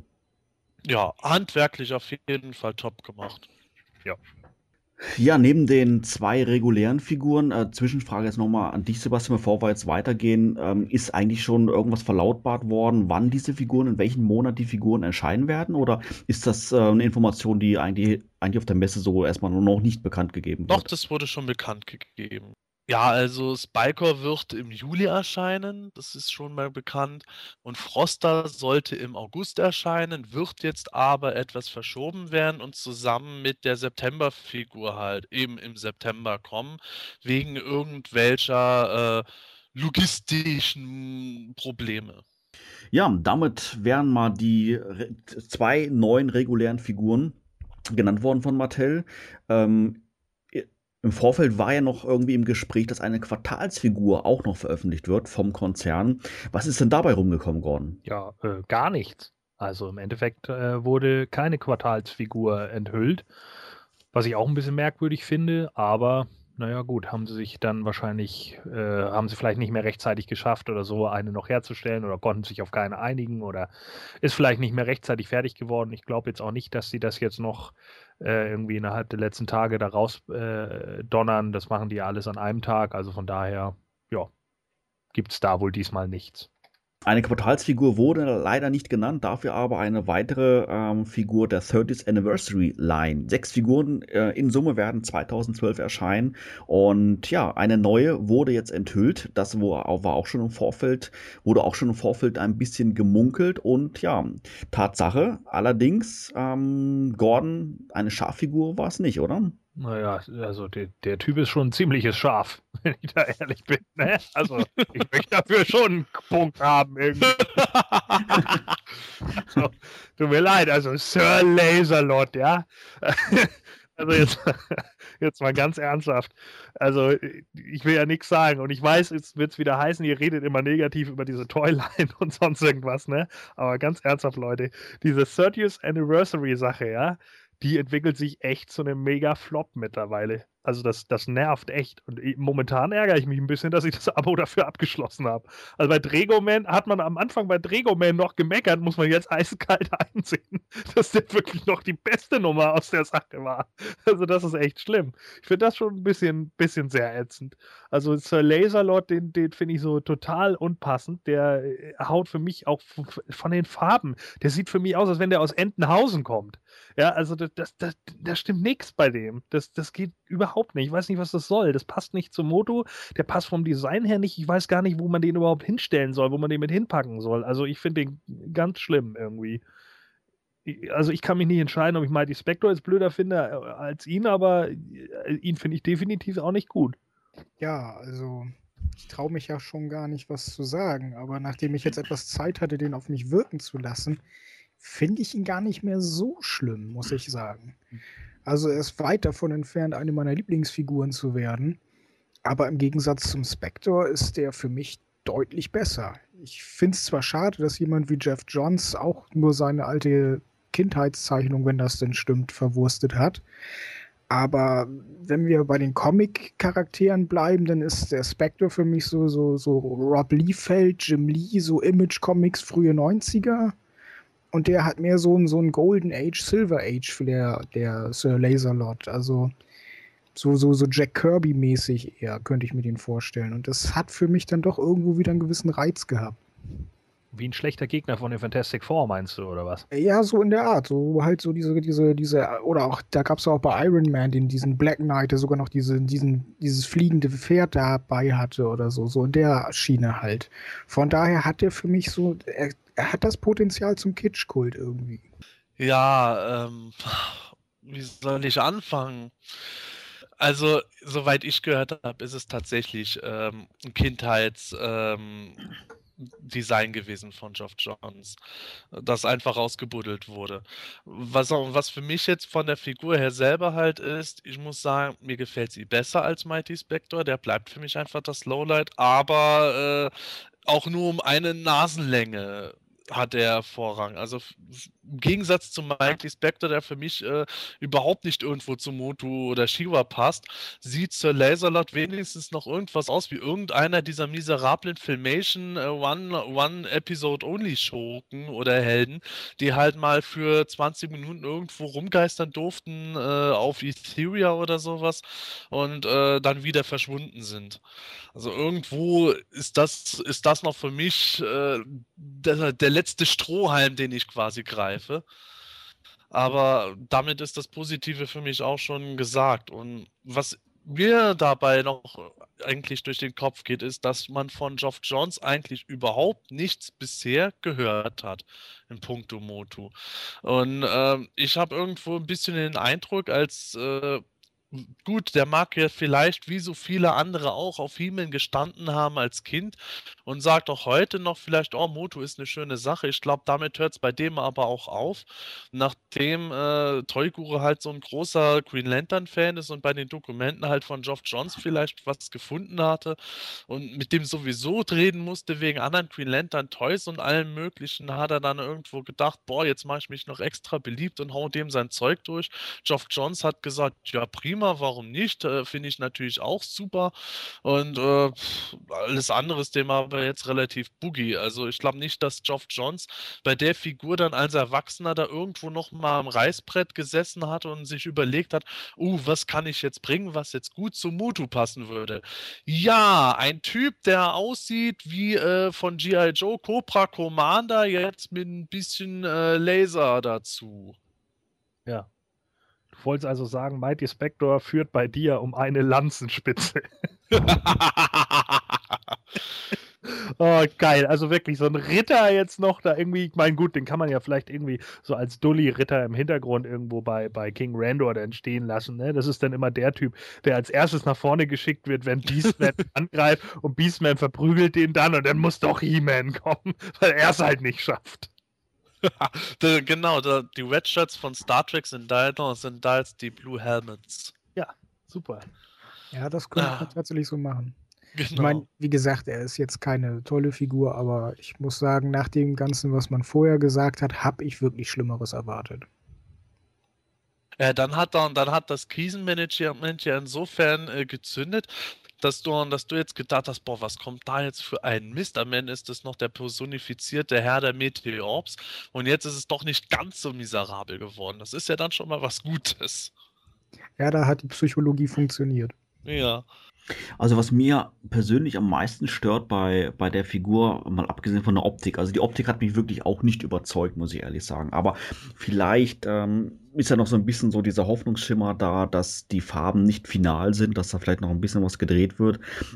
Ähm, aber wie gesagt, am meisten gestört hat mich eigentlich oder stört mich generell ist die, dieser Bezug zur, ähm, ähm, wie, wie soll ich sagen, ähm, wie bei den, wie bei den Samurai-Figuren bei, bei 2000X, ähm, dass dann eine Verbindung hergestellt wird zu irgendeiner irdischen Epoche hier bei uns, wie die Samurais, und dort jetzt halt ähm, ja ein Ritter auftaucht wie Sir Lancelot. der ja allgemein bekannt ist und jetzt halt auf Moto getrimmt wurde mit Laserlot. Und das ist ein Bezug, den ich persönlich bei Motu nicht haben will. Und das ist das, was mich am meisten eigentlich stört. Naja, wobei, das haben wir ja in der Vintage Line schon gehabt mit Jitsu, Ninja und so weiter. Wire Blast zum Beispiel auch. Ja. Ja, das ist schon, das ist schon richtig. Allerdings ähm, muss ich jetzt sagen, ich weiß nicht, ähm, hat es mich vielleicht als Kind jetzt so dermaßen nicht gestört, ähm, dass, dass ich halt durch meine Kindheit die, Fig die Figuren ins Moto-Universum, in mein persönliches Moto-Universum mit aufgenommen habe. Wie jetzt Rio Blast, ganz klar, ist, ist ja klar, ein Cowboy. Ähm, aber ich weiß nicht, als Erwachsener jetzt mit den Samurais und wie jetzt auch mit, diesen, mit dieser Rittergeschichte, kann ich mich nicht mit anfreunden. Ja gut, das ist, denke ich, ein wichtiger Punkt. Äh, wäre der Laserlot in den 80ern erschienen, dann so hätte man mit Kindesaugen ihn sicherlich auch um einiges genialer gefunden als heutzutage. Da hat Mattel vielleicht nicht so ganz an das Alter der Zielgruppe gedacht. Das ist natürlich auch so eine Geschichte ich persönlich denke auch, dass Sir Laserlord in den 80er Jahren einen größeren Erfolg, also größere Erfolgschancen gehabt hätte als Mighty Spectre. Sage ich jetzt einfach so aus meinem eigenen Denken heraus. Allerdings für die Moto Classics Reihe muss man sich ja gegenwärtig auch vergegenwärtigen, die Kinder von damals sind jetzt Sammler. Das ist jetzt eine Toyline, die stark von Nostalgie abhängig ist. Da hat es ohnehin schon äh, jedes Viech, das damals nicht irgendwo sehr bekannt war, äh, heutzutage eigentlich sehr schwer akzeptiert zu werden. Man sieht ja äh, selbst bei etablierten Charakteren, je nachdem wie die umgesetzt werden, wie da debattiert wird. Und da denke ich, ist es dann irgendwo fatal, fatal zu kommen. Ja, in den 80ern als Kind hätte man es auch gut gefunden. Ja, kann vielleicht sein. Heutzutage findet man vielleicht auch irgendwas optisch beschissenes gut, aber einfach die Nostalgie mitspielt. Aber Nostalgie ist jetzt bei Sir Laserlot und Konsorten einfach nicht vorhanden. Und da wäre es halt eben meiner Meinung nach umso wichtiger gewesen, bei den Designs auf etwas zu achten, was unabhängig von Nostalgie funktioniert. Und das tut es bei Laserlord wie Spectre meiner Meinung nach eben nicht. Ja, nur bei hm. den einzelnen Leuten, die sie sich halt selber ausgedacht haben. Wobei man übrigens da auch noch sagen muss, dass Geoff Jones ja als Kind schon nicht sonderlich viel in Fantasie hatte, wenn er Sir Laserlot erfinden muss. Also. Naja gut, warum der den Contest nicht gewonnen hat, das liegt auf der Hand. Womit wir wieder bei dem alten Thema wären, warum man überhaupt in diese Reihe, die auch noch anlässlich des 30-jährigen Jubiläums kommt, ausgerechnet Figuren produziert, die damals schon verloren haben. Also ja. das Argument äh, genau. ist für mich immer noch was, es ist für mich so ein Epic-Fail einfach in der Konzeptionierung der Toyline. Ja, absolut. Also das sehe ich ganz genauso.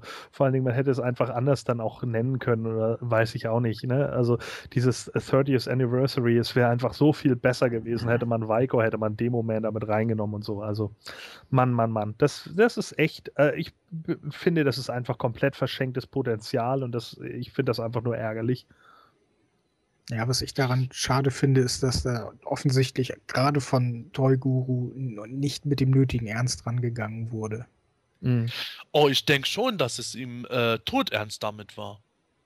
Also ich glaube schon, dass er voller Ernsthaftigkeit äh, äh, seinen einen Charakter und auch äh, Sir Laserlot da durchgeboxt hat, wenn es überhaupt Widerstände gab. Also ich denke mal, ich kann mir nicht vorstellen, dass die Horsemen, die ja selbst auch Designer sind und nicht nur Modellierer, dass die äh, jetzt von den beiden Figuren super begeistert gewesen waren.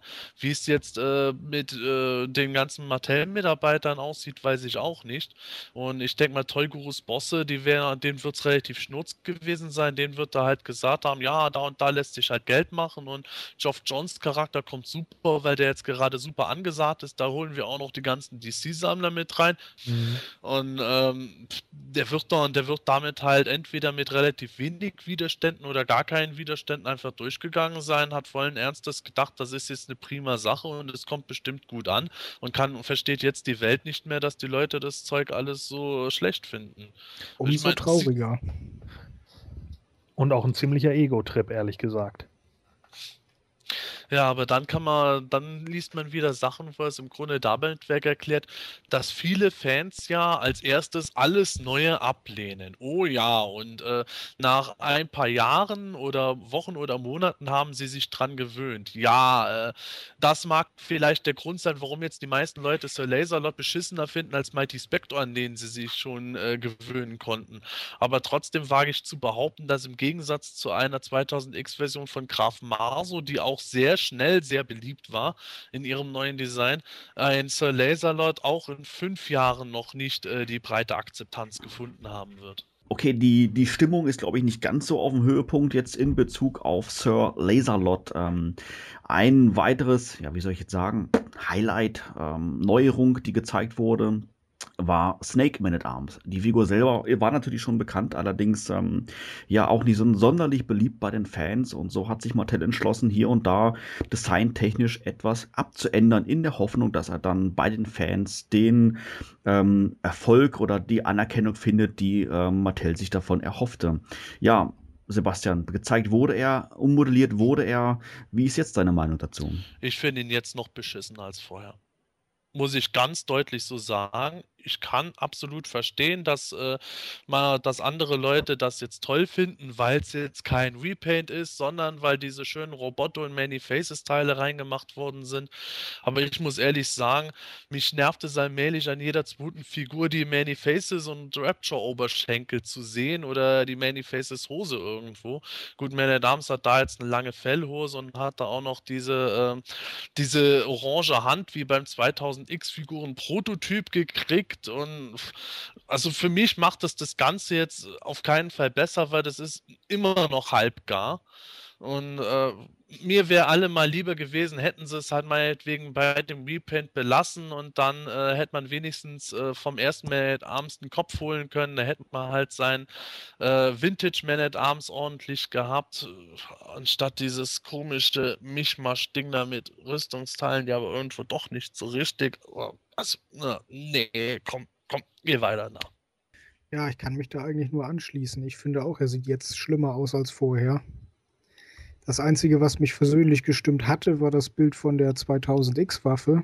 Aber das hat sich dann ja auch in Wohlgefallen aufgelöst. Also es ist eine Figur, die ich jetzt noch weniger brauche als vorher eigentlich. Ja, also ähm, ich hatte es schon im vorigen Podcast äh, gesagt gehabt, ich weiß nicht mehr genau in welcher Folge. Ich bin ja eigentlich kein großer Fan von Snake Man at Arms, allein von dieser ganzen äh, Versnakung generell von den, von den Heroes. Ähm, von daher, ich bin mir auch ehrlich gesagt unschlüssig, wer bei mir, wer mein persönliches Lowlight der Serie ist, aber Man at Arms, Snake Man at Arms ist auf alle Fälle ganz, ganz vorne mit dabei, also, oder besser gesagt, ganz hinten mit dabei, um es mal so auszudrücken. ähm, Gordon, ja, geht, geht, geht es noch schlimmer wie Sir Lance, Laserlot? Ähm, oder ist äh, Snake Man at Arms da wirklich noch, noch grauenvoller? Ach, seien wir ehrlich, schlimmer geht's immer. Es wird, wird, ich weiß irgendwie schon, dass noch irgendwie einer rauskommt, der noch dümmer ist als der. Wahrscheinlich Prinz Adam mit einer lila Hose oder so. Aber ja, also Snake Man at Arms. Ich fand es gerade schön, als Sebastian gesagt hat, geh weiter. Ich habe mir so vorgestellt, wie die Figur so mit gesenktem Haupt einfach weitergeht. ist einfach so gut passt. Ja, ja gut, Snake Man at Arms. Ne? Ich meine, für die 2000X Storyline, für den Cartoon, eine super Sache, ja. 2000X Cartoon, wie immer, äh, ich habe das öfter erwähnt, der war großartig und auch diese Storyline war großartig, aber das bedeutet doch verdammt nochmal nicht, dass ich jetzt nur, weil das irgendwann mal in einer Folge oder meinetwegen auch in drei Folgen vorkam, sofort einen Snake Man at Arms deswegen auch als Figur brauche. Vor allen Dingen, wenn es im Endeffekt eigentlich nur irgend so ein zusammengewurstelter aus Dutzenden Teilen ist und nur einen neuen Kopf hat. Ja, der Kopf sieht ja gar nicht so schlecht aus, ist ja auch alles in Ordnung, aber das brauche ich doch nicht jedes Mal. Meine Güte, und wenn He-Man jetzt irgendwann mal in der, in der 2000X-Folge da äh, irgendwie einen Vogel auf dem Rücken hatte, dann brauche ich jetzt auch nicht Bird Carrying He-Man als Quartalsfigur. Ja? Das muss einfach nicht sein. Und deswegen ist so ein Snake Man at Arms auch so einer, der ja für mich dann halt einfach da ist, aber der ist dann halt auch einfach nur da. Wie eine Katze. Ja, beim Thema Schlangenmenschen bleiben wir doch jetzt einfach mal, würde ich mal sagen. Denn ähm, als, als äh, Large-Sized-Figur bzw. Figuren gab es keine, ähm, ja, wie der Name sagt, keine Großfigur, sondern ein Two-Pack. Und zwar, ähm, das fand ich jetzt persönlich äh, ziemlich überraschend, ein Two-Pack von zwei Schlangenkriegern. Mhm. Das war doch super. Ich fand das gar nicht so schlecht. Also da bin ich ganz ehrlich. Das war ja auch so das erste Bild, was ich irgendwie gesehen habe. Und da habe ich noch gedacht, so ja, die beiden, das ist ja eigentlich ganz schön. Es ist jetzt nichts, wo ich hier irgendwie gesagt hätte, ja, juhu, endlich kriegen die Schlangenmenschen auch mal ein bisschen Verstärkung, aber das ist wenigstens was, was ich irgendwo nachvollziehen kann. Sebastian, würdest du äh, annehmen, dass Mattel dieses Tupac jetzt rausgebracht hat, wieder mit einem ähm, ja, Hintergedanken für Army-Bilder? Ja, natürlich. Deswegen sind ja auch wieder vier Köpfe insgesamt dabei und äh, auch wenn die sich jetzt farblich äh, gleichen, aber ähm, die Kopfformen sind ja doch anders und da wird hundertprozentig wieder darauf spekuliert, dass die Leute wie blöde kaufen, um ja ihre Snakeman-Armee aufzubauen. Ja, Snakeman Army Bilder, Two-Pack.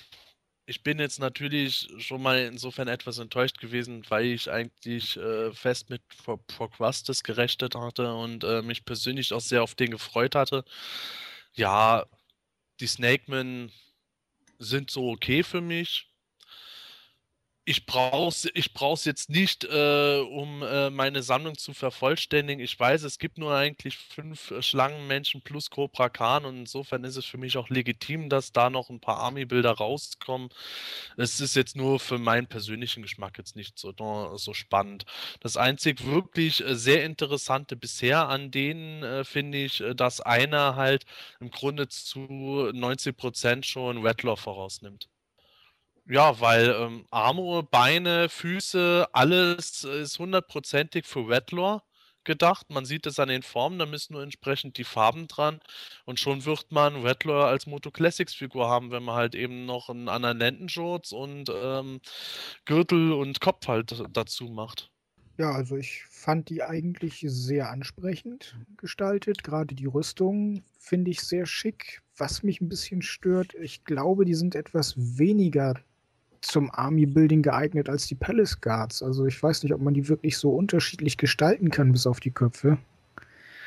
Aber ich werde mir das Pack einmal ja sowieso holen durchs Abo und vielleicht noch ein zweites dazu. Mal gucken, weiß ich noch nicht so genau. Finde ich gar keine so schlechte Idee und ich denke mal, Procrustus, der ist wohl nicht vom Tisch. Es fehlt ja immer noch ein Large-Size-Artikel. Der kommt garantiert noch. Ich muss dazu auch sagen, ich denke schon, dass ähm, bei der breiten Fläche der Sammler diese Schlangenmenschen besser ankommen werden als ein Procrustus. Ich meine, ähm, Megator ist jetzt zwar besser empfangen worden als Titus, aber generell sind die Leute ja von den Riesen doch ein bisschen enttäuscht gewesen. Procrustus ist nun mal einfach äh, sehr obskur, während die Schlangenmenschen generell halt äh, schon durchaus auch gewünscht waren. Selbst zu 2000X-Zeiten wurde mal gesagt, bringt doch irgendeinen Schlangenmenschen-Soldaten mal raus, dass wir da ein bisschen was uns zusammenbauen können, das passt dann schon soweit. Und wenn ich mir jetzt die Bilder halt anschaue, denke ich, kann man zumindest insofern variieren, dass man auch die Rüstung äh, unter den Figuren mal vielleicht austauscht und die haben ja auch diverse Waffen da, wo man ein bisschen variieren kann. Also da ist schon noch Potenzial vorhanden, auch wenn ich dir recht geben muss, dass es vielleicht nicht ganz so umfangreich ist wie bei den Palace Guards.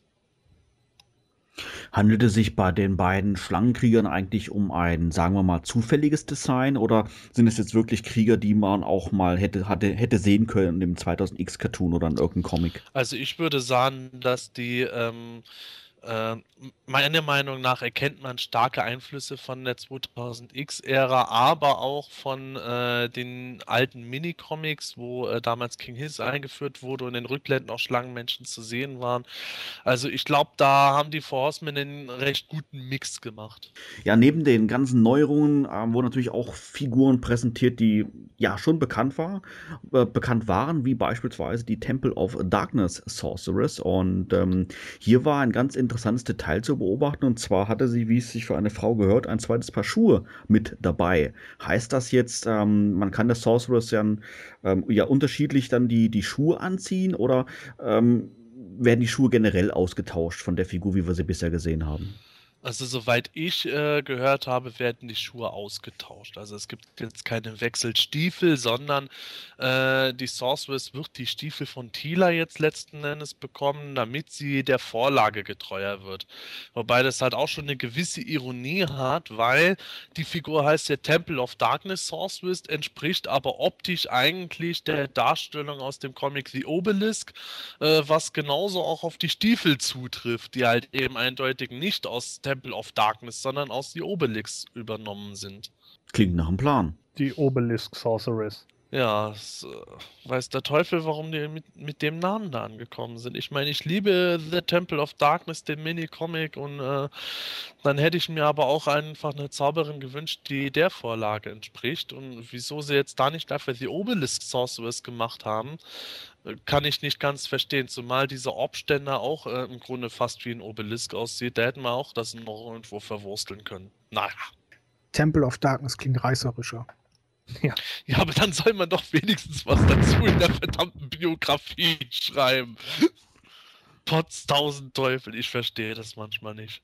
Ja, die Sorceress bekommt quasi neue Schuhe oder Ersatzschuhe. Wir werden es ähm, sehen, was, was bei rauskommt. Und der Griffin, der wurde auch wieder gezeigt und zwar diesmal in veränderten Farben. Wir erinnern, erinnern, uns, dass er mit schneeweißen Flügeln auf der San Diego Comic Con präsentiert wurde und ähm, jetzt hat er dem Oberkörper farblich angepasste Flügel. Ähm, Daniel, gefällt er dir jetzt besser oder ähm, hättest du doch eher die weißen Flügel bevorzugt? Also ich persönlich muss sagen, dass mir die weißen Flügel ganz gut gefallen haben. Ich meine, ich finde ihn jetzt immer noch gut und ich freue mich ehrlich gesagt auch tatsächlich drauf, aber hätte nicht nötig getan, jedenfalls für mich nicht. Wenn es die große Masse glücklich macht, dann freut mich das, aber war ja jetzt auch keine so große Sache. Gordon? Ja, ich persönlich finde, dass es ein bisschen besser jetzt passt irgendwie. Also der Übergang sieht für mich jetzt irgendwie schöner aus. Vorher äh, hatte ich immer so ein bisschen das Gefühl, die Flügel wirken so ein bisschen dran gepappt und äh, jetzt wirkt es mehr so, als wenn es wirklich dazugehört und das finde ich eigentlich okay. War eigentlich das negative Fan-Echo, ähm, Sebastian, eher von der amerikanischen Seite oder würdest du sagen, dass es in Deutschland ähm, genauso negative Kritik gab wegen den weißen Flügeln? Oh, ich würde sagen, in Deutschland war es auch so. Ich kann es auch durchaus nachvollziehen, weil der Griffin ja eigentlich aus dem 2000X-Cartoon stammt und da hat er nun mal durchweg braune Flügel und dann plötzlich äh, weiße oder weißlich-graue Flügel zu haben, war doch ein bisschen komisch. Und äh, das war in den USA wie in Deutschland eigentlich das gleiche Echo. Insofern denke ich, dass die meisten Leute mit der jetzigen Version zufriedener sein werden.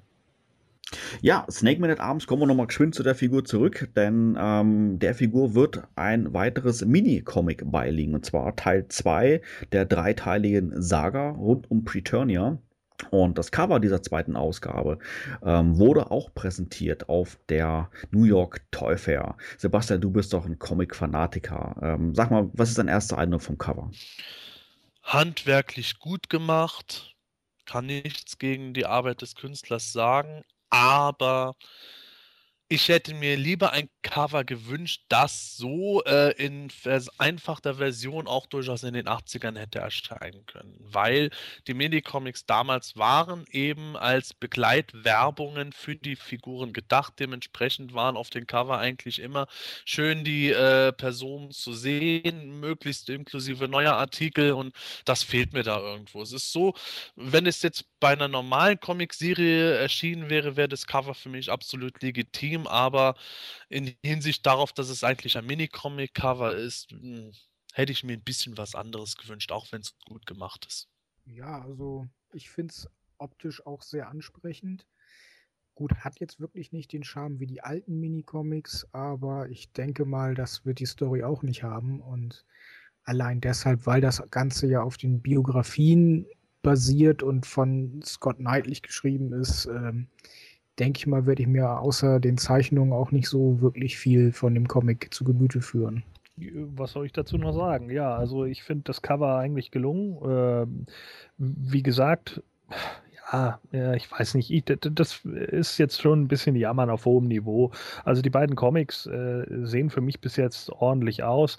Wenn, wenn die Story da einigermaßen dahinter steht und diese Geschichten nicht schlecht sind, gerne. Äh, ich müsste die sowieso einzeln besorgen, weil ich meine Figuren nicht auspacke. Demzufolge käme ich ja gar nicht ran. also müsste ich dann halt einfach mal abwarten. Da lasse ich mich gerne überraschen. Da kann ich jetzt noch keine Meinung zu abgeben. Ähm, Sebastian, der Daniel hatte vorhin etwas von einem 2000X Blaster erwähnt. Ähm, ich habe jetzt auch auf den einigen Fotos erkennen können, dass neben diesem Blaster auch noch die Doppelklingen von Keldor zu sehen waren. Was hat es denn mit diesen Waffen auf sich? Ja, das waren zwei lange gewünschte Zubehörteile. Der Blaster äh, wurde eigentlich für Snake Man at Arms von den Fans verlangt, aber da hieß es dann, das ist ja nicht im Budget drin, was auch immer. Und ähm, Keldors äh, 2000X Zwillingsklingen, äh, die hätte man eben bei Keldor erwartet gehabt, statt diesem Repaint von den normalen Schwerthälften. Und ja, nach ewigem Hickhack und hin und her wo, wurde das jetzt halt eben doch gemacht, aber wird halt eben scheinbar nicht den Figuren beiliegen, sondern soweit ich es mitbekommen habe, tatsächlich dem kommenden Weapons Pack. Ja, gut, äh, muss man dann eben äh, gucken, wie es im, im Weapons Pack so ist. Also ich finde es jetzt nicht so schlimm, äh, dass es nicht dabei ist. Andererseits, na, wir haben es ja gerade eben schon angesprochen, wenn es jetzt Snake Man at Arms dann nicht dabei liegt, dann ist das natürlich auch schon wieder so ein äh, Manko für die Figur selbst. Ähm, demzufolge, ja, ist natürlich dann auch wieder die Frage, ob das jetzt das Weapons Pack nur deswegen irgendwie ansprechender macht. Keine Ahnung. Also ich finde es in Ordnung, dass man die Sachen mit reingebracht hat, aber ich denke, die hätte man auch gleich zu den Figuren mit dazu sehen können. Ja, das sehe ich ganz genauso. Also man wird praktisch gezwungen, ein Weapons Pack zu kaufen, damit man die Figuren so hinstellen kann, wie man sie eigentlich von vornherein gern gehabt hätte. Da sollen sie mir lieber das Weapons Pack ins Abo packen und den Snake Man at Arms rausnehmen. Weil für den habe ich dann echt keine Verwendung. Sebastian, du hattest noch letztens eine interessante Idee gehabt, wo du Keldors Doppelklingen zupacken würdest. Erzähl doch mal. Och, äh, was heißt interessante Idee?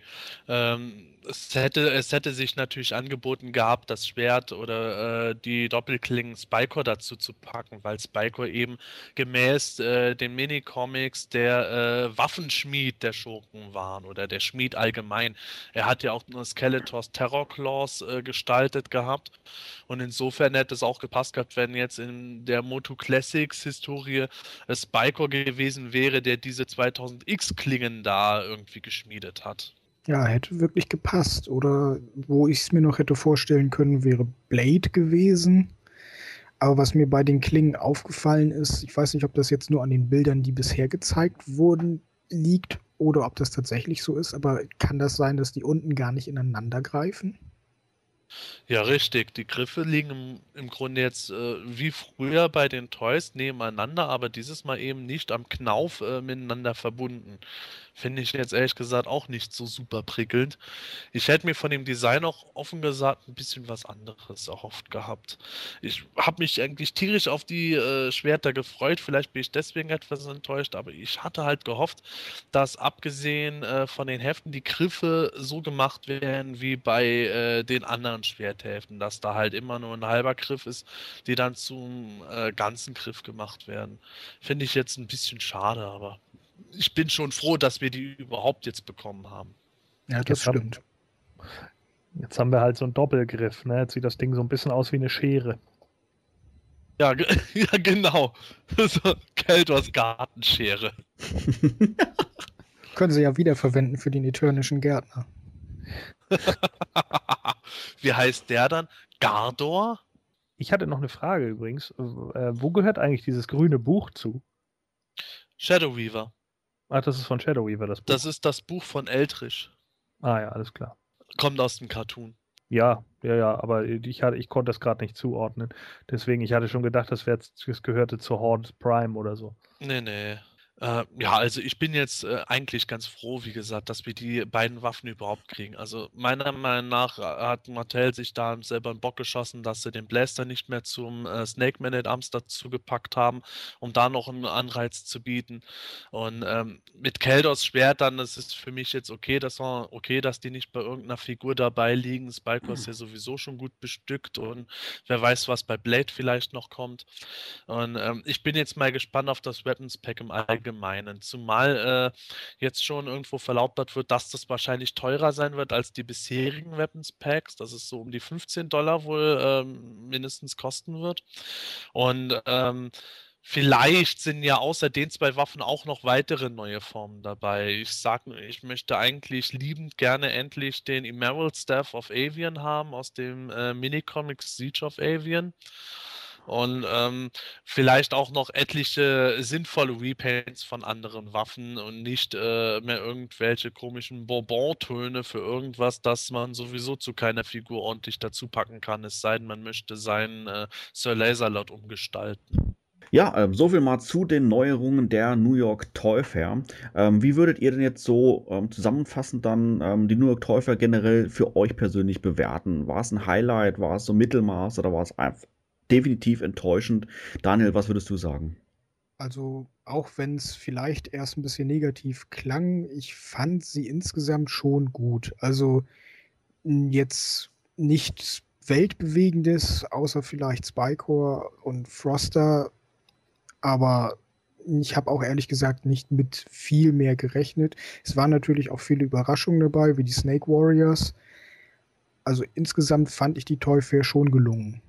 Ja, ich mm, bin bei der Teufel jetzt eigentlich etwas kalt geblieben, insofern als dass äh, mich jetzt äh, einfach ganz persönlich nicht wirklich viel enorm gereizt hat. Wie ich schon gesagt habe, Spycore ist handwerklich absolut top, aber nun mal einfach nicht unbedingt mein Lieblingscharakter. Insofern ist das für mich jetzt okay. Und auch bei den anderen Figuren und Enthüllungen war das jetzt alles für mich so irgendwo, ja, ist okay, ist okay, ist okay und äh, ja, das ist Kacke, da, das geht so und äh, für mich äh, hat einfach ein persönliches Highlight gefehlt, dass ich so gesagt hätte, wow, super geil, bin jetzt total happy. Das war für mich persönlich nicht dabei, ohne jetzt aber äh, zu sagen, dass die Enthüllungen alle durchweg mies gewesen wären. Für mich war das jetzt so halt legitim, was sie gezeigt haben. Und jetzt warte ich die San Diego Comic Con ab, von der ich einfach denke, dass da ein paar äh, größere Kracher für mich persönlich noch dabei sein werden. Ja, ich bin mit meiner Meinung eigentlich ähnlich äh, wie, wie, wie deiner. Ähm, die Ergebnisse waren okay. Spycore, Speaker hat mich jetzt überrascht, den fand ich jetzt wirklich schick. Auch Froster, muss ich sagen, tut mich jetzt optisch nicht abschrecken. Also ich fand die Figur auf den ersten Blick jetzt soweit in Ordnung. Aber es war jetzt doch nicht, sage ich mal, das Erlebnis wie jetzt ähm, im letzten Jahr auf der San Diego Comic Con mit den ganzen Neuerungen. Von daher das Ergebnis war okay, aber es war jetzt wirklich kein, äh, ja, kein weltbewegendes Ereignis. Ja, also ich muss auch ganz ehrlich sagen, ich fand die, äh, ja, ich weiß, es klingt jetzt alles wieder negativ, aber äh, dieses Mal ist es wirklich äh, äh extrem ernüchternd einfach. Also, äh, wie gesagt, Spycore zählt halt einfach nicht in meine Top 10 und ich muss einfach sagen, für, für mich ist er dann doch äh, die, die positivste Figur dieser Toy Fair und demzufolge, ja, wenn ich Spycore schon eher im Mittelfeld ansiedle, dann ist alles, was dahinter liegt, dann eben doch weiter drunter und das ist dann schon so ein bisschen bitter. Fand ich ein bisschen schade, äh, weil jetzt ja auch einige User schon wieder gesagt haben, ja, jetzt werden sich wieder so viele da über Sir Laserlord das Maul zerreißen und dies und jenes, aber man muss sich doch auch wirklich nicht wundern, wenn solche Figuren, die im Endeffekt aus den genannten Mängeln, die wir jetzt irgendwie hatten, äh, äh, trotz alledem irgendwie durchgeboxt werden, dann muss sich Mattel einfach nicht wundern und da müssen sich auch andere Leute nicht wundern, wenn dann irgendwann die Fans, für die es im Endeffekt gemacht wird, ja dann auch irgendwann sagen, nein, also das, das ist mir einfach zu blöd. Und mich würde auch nicht wundern, wenn äh, diese Figuren dann im Endeffekt ja zwar angenommen werden, weil man das Abo abgeschlossen hat, aber im Endeffekt irgendwo in den hintersten Ecken des Regals verstauben, weil halt niemand sich mit ihnen identifizieren kann, weil niemand die Figuren toll findet und so weiter und so fort. Bei den anderen Sachen, ja, ne? also es ist halt alles so ein bisschen äh, leider sehr vage gewesen und es fehlte so der richtige, der richtige Knaller fehlte halt einfach. Man hat irgendwie darauf gehofft, dass zumindest ein Top-Charakter rausgehauen wird, der irgendwie noch so in die große Line gehörte und äh, das, das fehlte halt diesmal. Und ja, dann hoffen wir mal, dass sie bei der San Diego Comic Con ein bisschen mehr raushauen. Ja, leider sind wir schon wieder am Ende dieser Folge vom Himalischen Quartett angekommen und wir hoffen natürlich, dass es dir auch diesmal wieder gefallen hat. Und wenn du magst, kannst du uns ja dein Feedback im Forum von Planetonia mitteilen oder auch unseren Podcast direkt in iTunes kommentieren und bewerten. Speziell letzteres ist ganz einfach. Rufe in iTunes einfach unseren Podcast über den Suchbegriff He-Man auf und vergebe uns dort mit der abgedruckten Sternchenleiste die Anzahl Sterne, die wir deiner Meinung nach verdient haben. Wir würden uns auf alle Fälle sehr darüber freuen. Ja, zum Thema Feedback gab es natürlich auch zum letzten Podcast Nummer 23 ähm, relativ viele Postings im Forum von Planetonia, wo wir uns natürlich an dieser Stelle ganz recht herzlich dafür bedanken wollen. Das ist ja genau das Feedback, was wir auch haben wollen. Und äh, unter anderem angesprochen wurden diverse Hintergrundgeräusche, die zu hören waren im Podcast Nummer 23 oder auch in den vergangenen Podcast-Folgen, wie beispielsweise eine ominös geheimnisvolle Klospülung oder natürlich auch das Öffnen einer Dose und andere kleinig, kleineren Geräusche. Und ähm, da möchte ich mal generell mal eine Warnung geben, speziell bei der Klospülung. Das war natürlich keine echte Klospülung. Da hat sich niemand mit dem während des Podcasts aufs Klo geschlichen oder gar mit dem iPod irgendwie oder iPad aufs Klo geschlichen während der Aufnahme und hat sein Geschäft verrichtet. Das war natürlich nur ein kleiner Gag, den wir da eingespielt haben. Und ähm, ja, wie gesagt, war jetzt keine echte Klospülung. Ja, also generell möchte ich nur ähm, jeden wirklich ermutigen, uns ähm, sein Feedback mitzuteilen, in welcher Form auch immer, sei es jetzt über iTunes oder natürlich auch über das Forum von Plenty Turner, über unsere Studio-Hotline etc. etc. Ganz egal.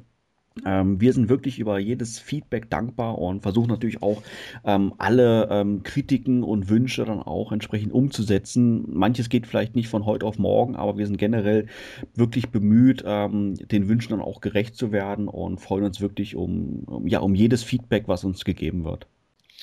Wie dem auch sei, jedenfalls wird die 25. Ausgabe von unserem Himanischen Quartett wieder in ungefähr zwei Wochen erscheinen. Wenn ihr garantiert keine Ausgabe verpassen möchtet, dann würde ich euch empfehlen, uns in iTunes oder auch YouTube zu abonnieren. Und auch diese Woche würden wir uns über deine Themenwünsche freuen. Schreib sie am besten direkt ins Forum von Planet Eternia oder hinterlasse uns deine Nachricht auf unserer Studio-Hotline mit der Telefonnummer 032 12 14 19 485. Unser heutiger Gast war Planetonia-Mitglied Catlord, aka Daniel. Dir einen herzlichen Dank, dass du bei uns warst und wir hoffen natürlich, dass es dir ein wenig Spaß gemacht hat. Ja, das hat es auf jeden Fall. Ich war ja auch ein wenig nervös, muss ich zugeben. Aber hier beißt keiner und auch falls jemand zuhört, der schon länger mit dem Gedanken spielt, hier mal mitzumachen, ich kann es nur jedem wirklich empfehlen. Es macht unheimlich viel Spaß. Ja, wenn auch du, lieber Zuhörer, mal bei uns zu Gast sein möchtest, dann kannst du die gleichen Möglichkeiten nutzen wie auch für ein Feedback oder einen Themenwunsch. Melde dich am besten direkt im Forum von Planetonia oder rufe uns direkt auf unserer Studio-Hotline an und hinterlasse uns deine Nachricht. Die Nummer hatten wir zwar gerade, aber ich erwähne natürlich gerne noch einmal und zwar ist das die 03212 14 19 485. Die Teilnahme bei uns im Quartett ist natürlich ganz einfach und völlig unkompliziert. Alles, was du dazu brauchst, ist ein Headset, die kostenlose Software Skype und ein wenig Spaß an der Sache. Wir würden uns sehr freuen, dich demnächst bei uns begrüßen zu dürfen. Ja, in diesem Sinne, bei der Power of Grayskull, macht's gut, tschüss und bis dann. Bei der Ehre von Grayskull macht's gut und ärgert euch nicht zu sehr über Sir Laserlot, es wird wieder besser. Ja, ich warte jetzt auf Jörg Dregoman. Ja, und ich warte darauf, dass endlich der neue Realfilm rauskommt. Ja, wie sollte es anders sein? Gab es natürlich auch in den letzten Wochen wieder einige News aus dem Hause Mattel, die wir jetzt uns mal im Detail widmen wollen. Ähm, ja klar, ich spreche die Einleitung und weiß gar nicht, was die erste News ist. Ähm, in den letzten Wochen von Planet Eternia. Nein, das war auch falsch. Jetzt bin ich nämlich weg. Du bist nicht weg, du bist da. Ich hätte, warte mal, ich hätte vielleicht noch den Vergleich zu Duke Nukem Forever bringen sollen, oder? oh ja. Mal kurz durchlesen, was es eigentlich ist. Wer macht damit? Keine Ahnung. Kenn ich nicht. Bestimmt so Nerds. Ja, ich mache einfach eine Werbung. Ich wurde bezahlt. Fertig. Also ich glaube, wenn jetzt die Fans gesagt hätten,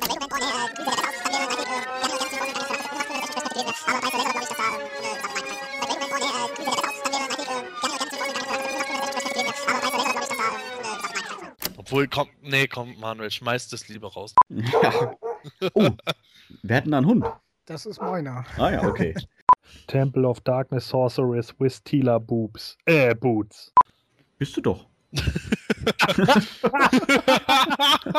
Okay, Outtakes. Danke.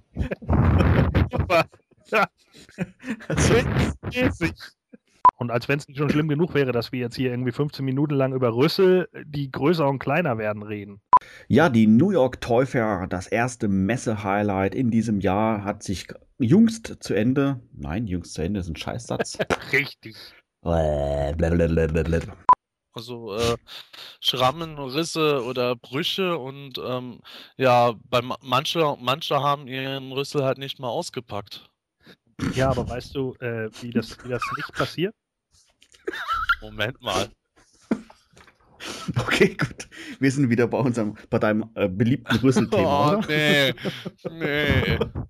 Alter Schwede. Wa- Was ich natürlich meinte, ist, dass manche die Figur nicht da mal ausgepackt haben und trotzdem ist ihr Rüssel, also der von Snoutsport halt kaputt. Damit klinke ich mich Okay. ja aus. Gut, alles klar. Herzlich willkommen zum Teenagerianischen Quartett. Ja. Sebastian, wo wir schon beim Thema sind, hast du vielleicht noch irgendwas zu Fisto zu sagen? Oh. Er ist etwas ironisch. Der Catlord hat einen Hund. Stimmt. Jetzt wäre Gordon dran, glaube ich. oh. Haha. naja. okay, dann wärst, wärst jetzt du dran, Sebastian, oder? Ich Mhm. weiß genau, was ich da zu sagen soll. Steht ja da. Ach so, mit dem äh, Outro. Ja, genau. Sehr gut.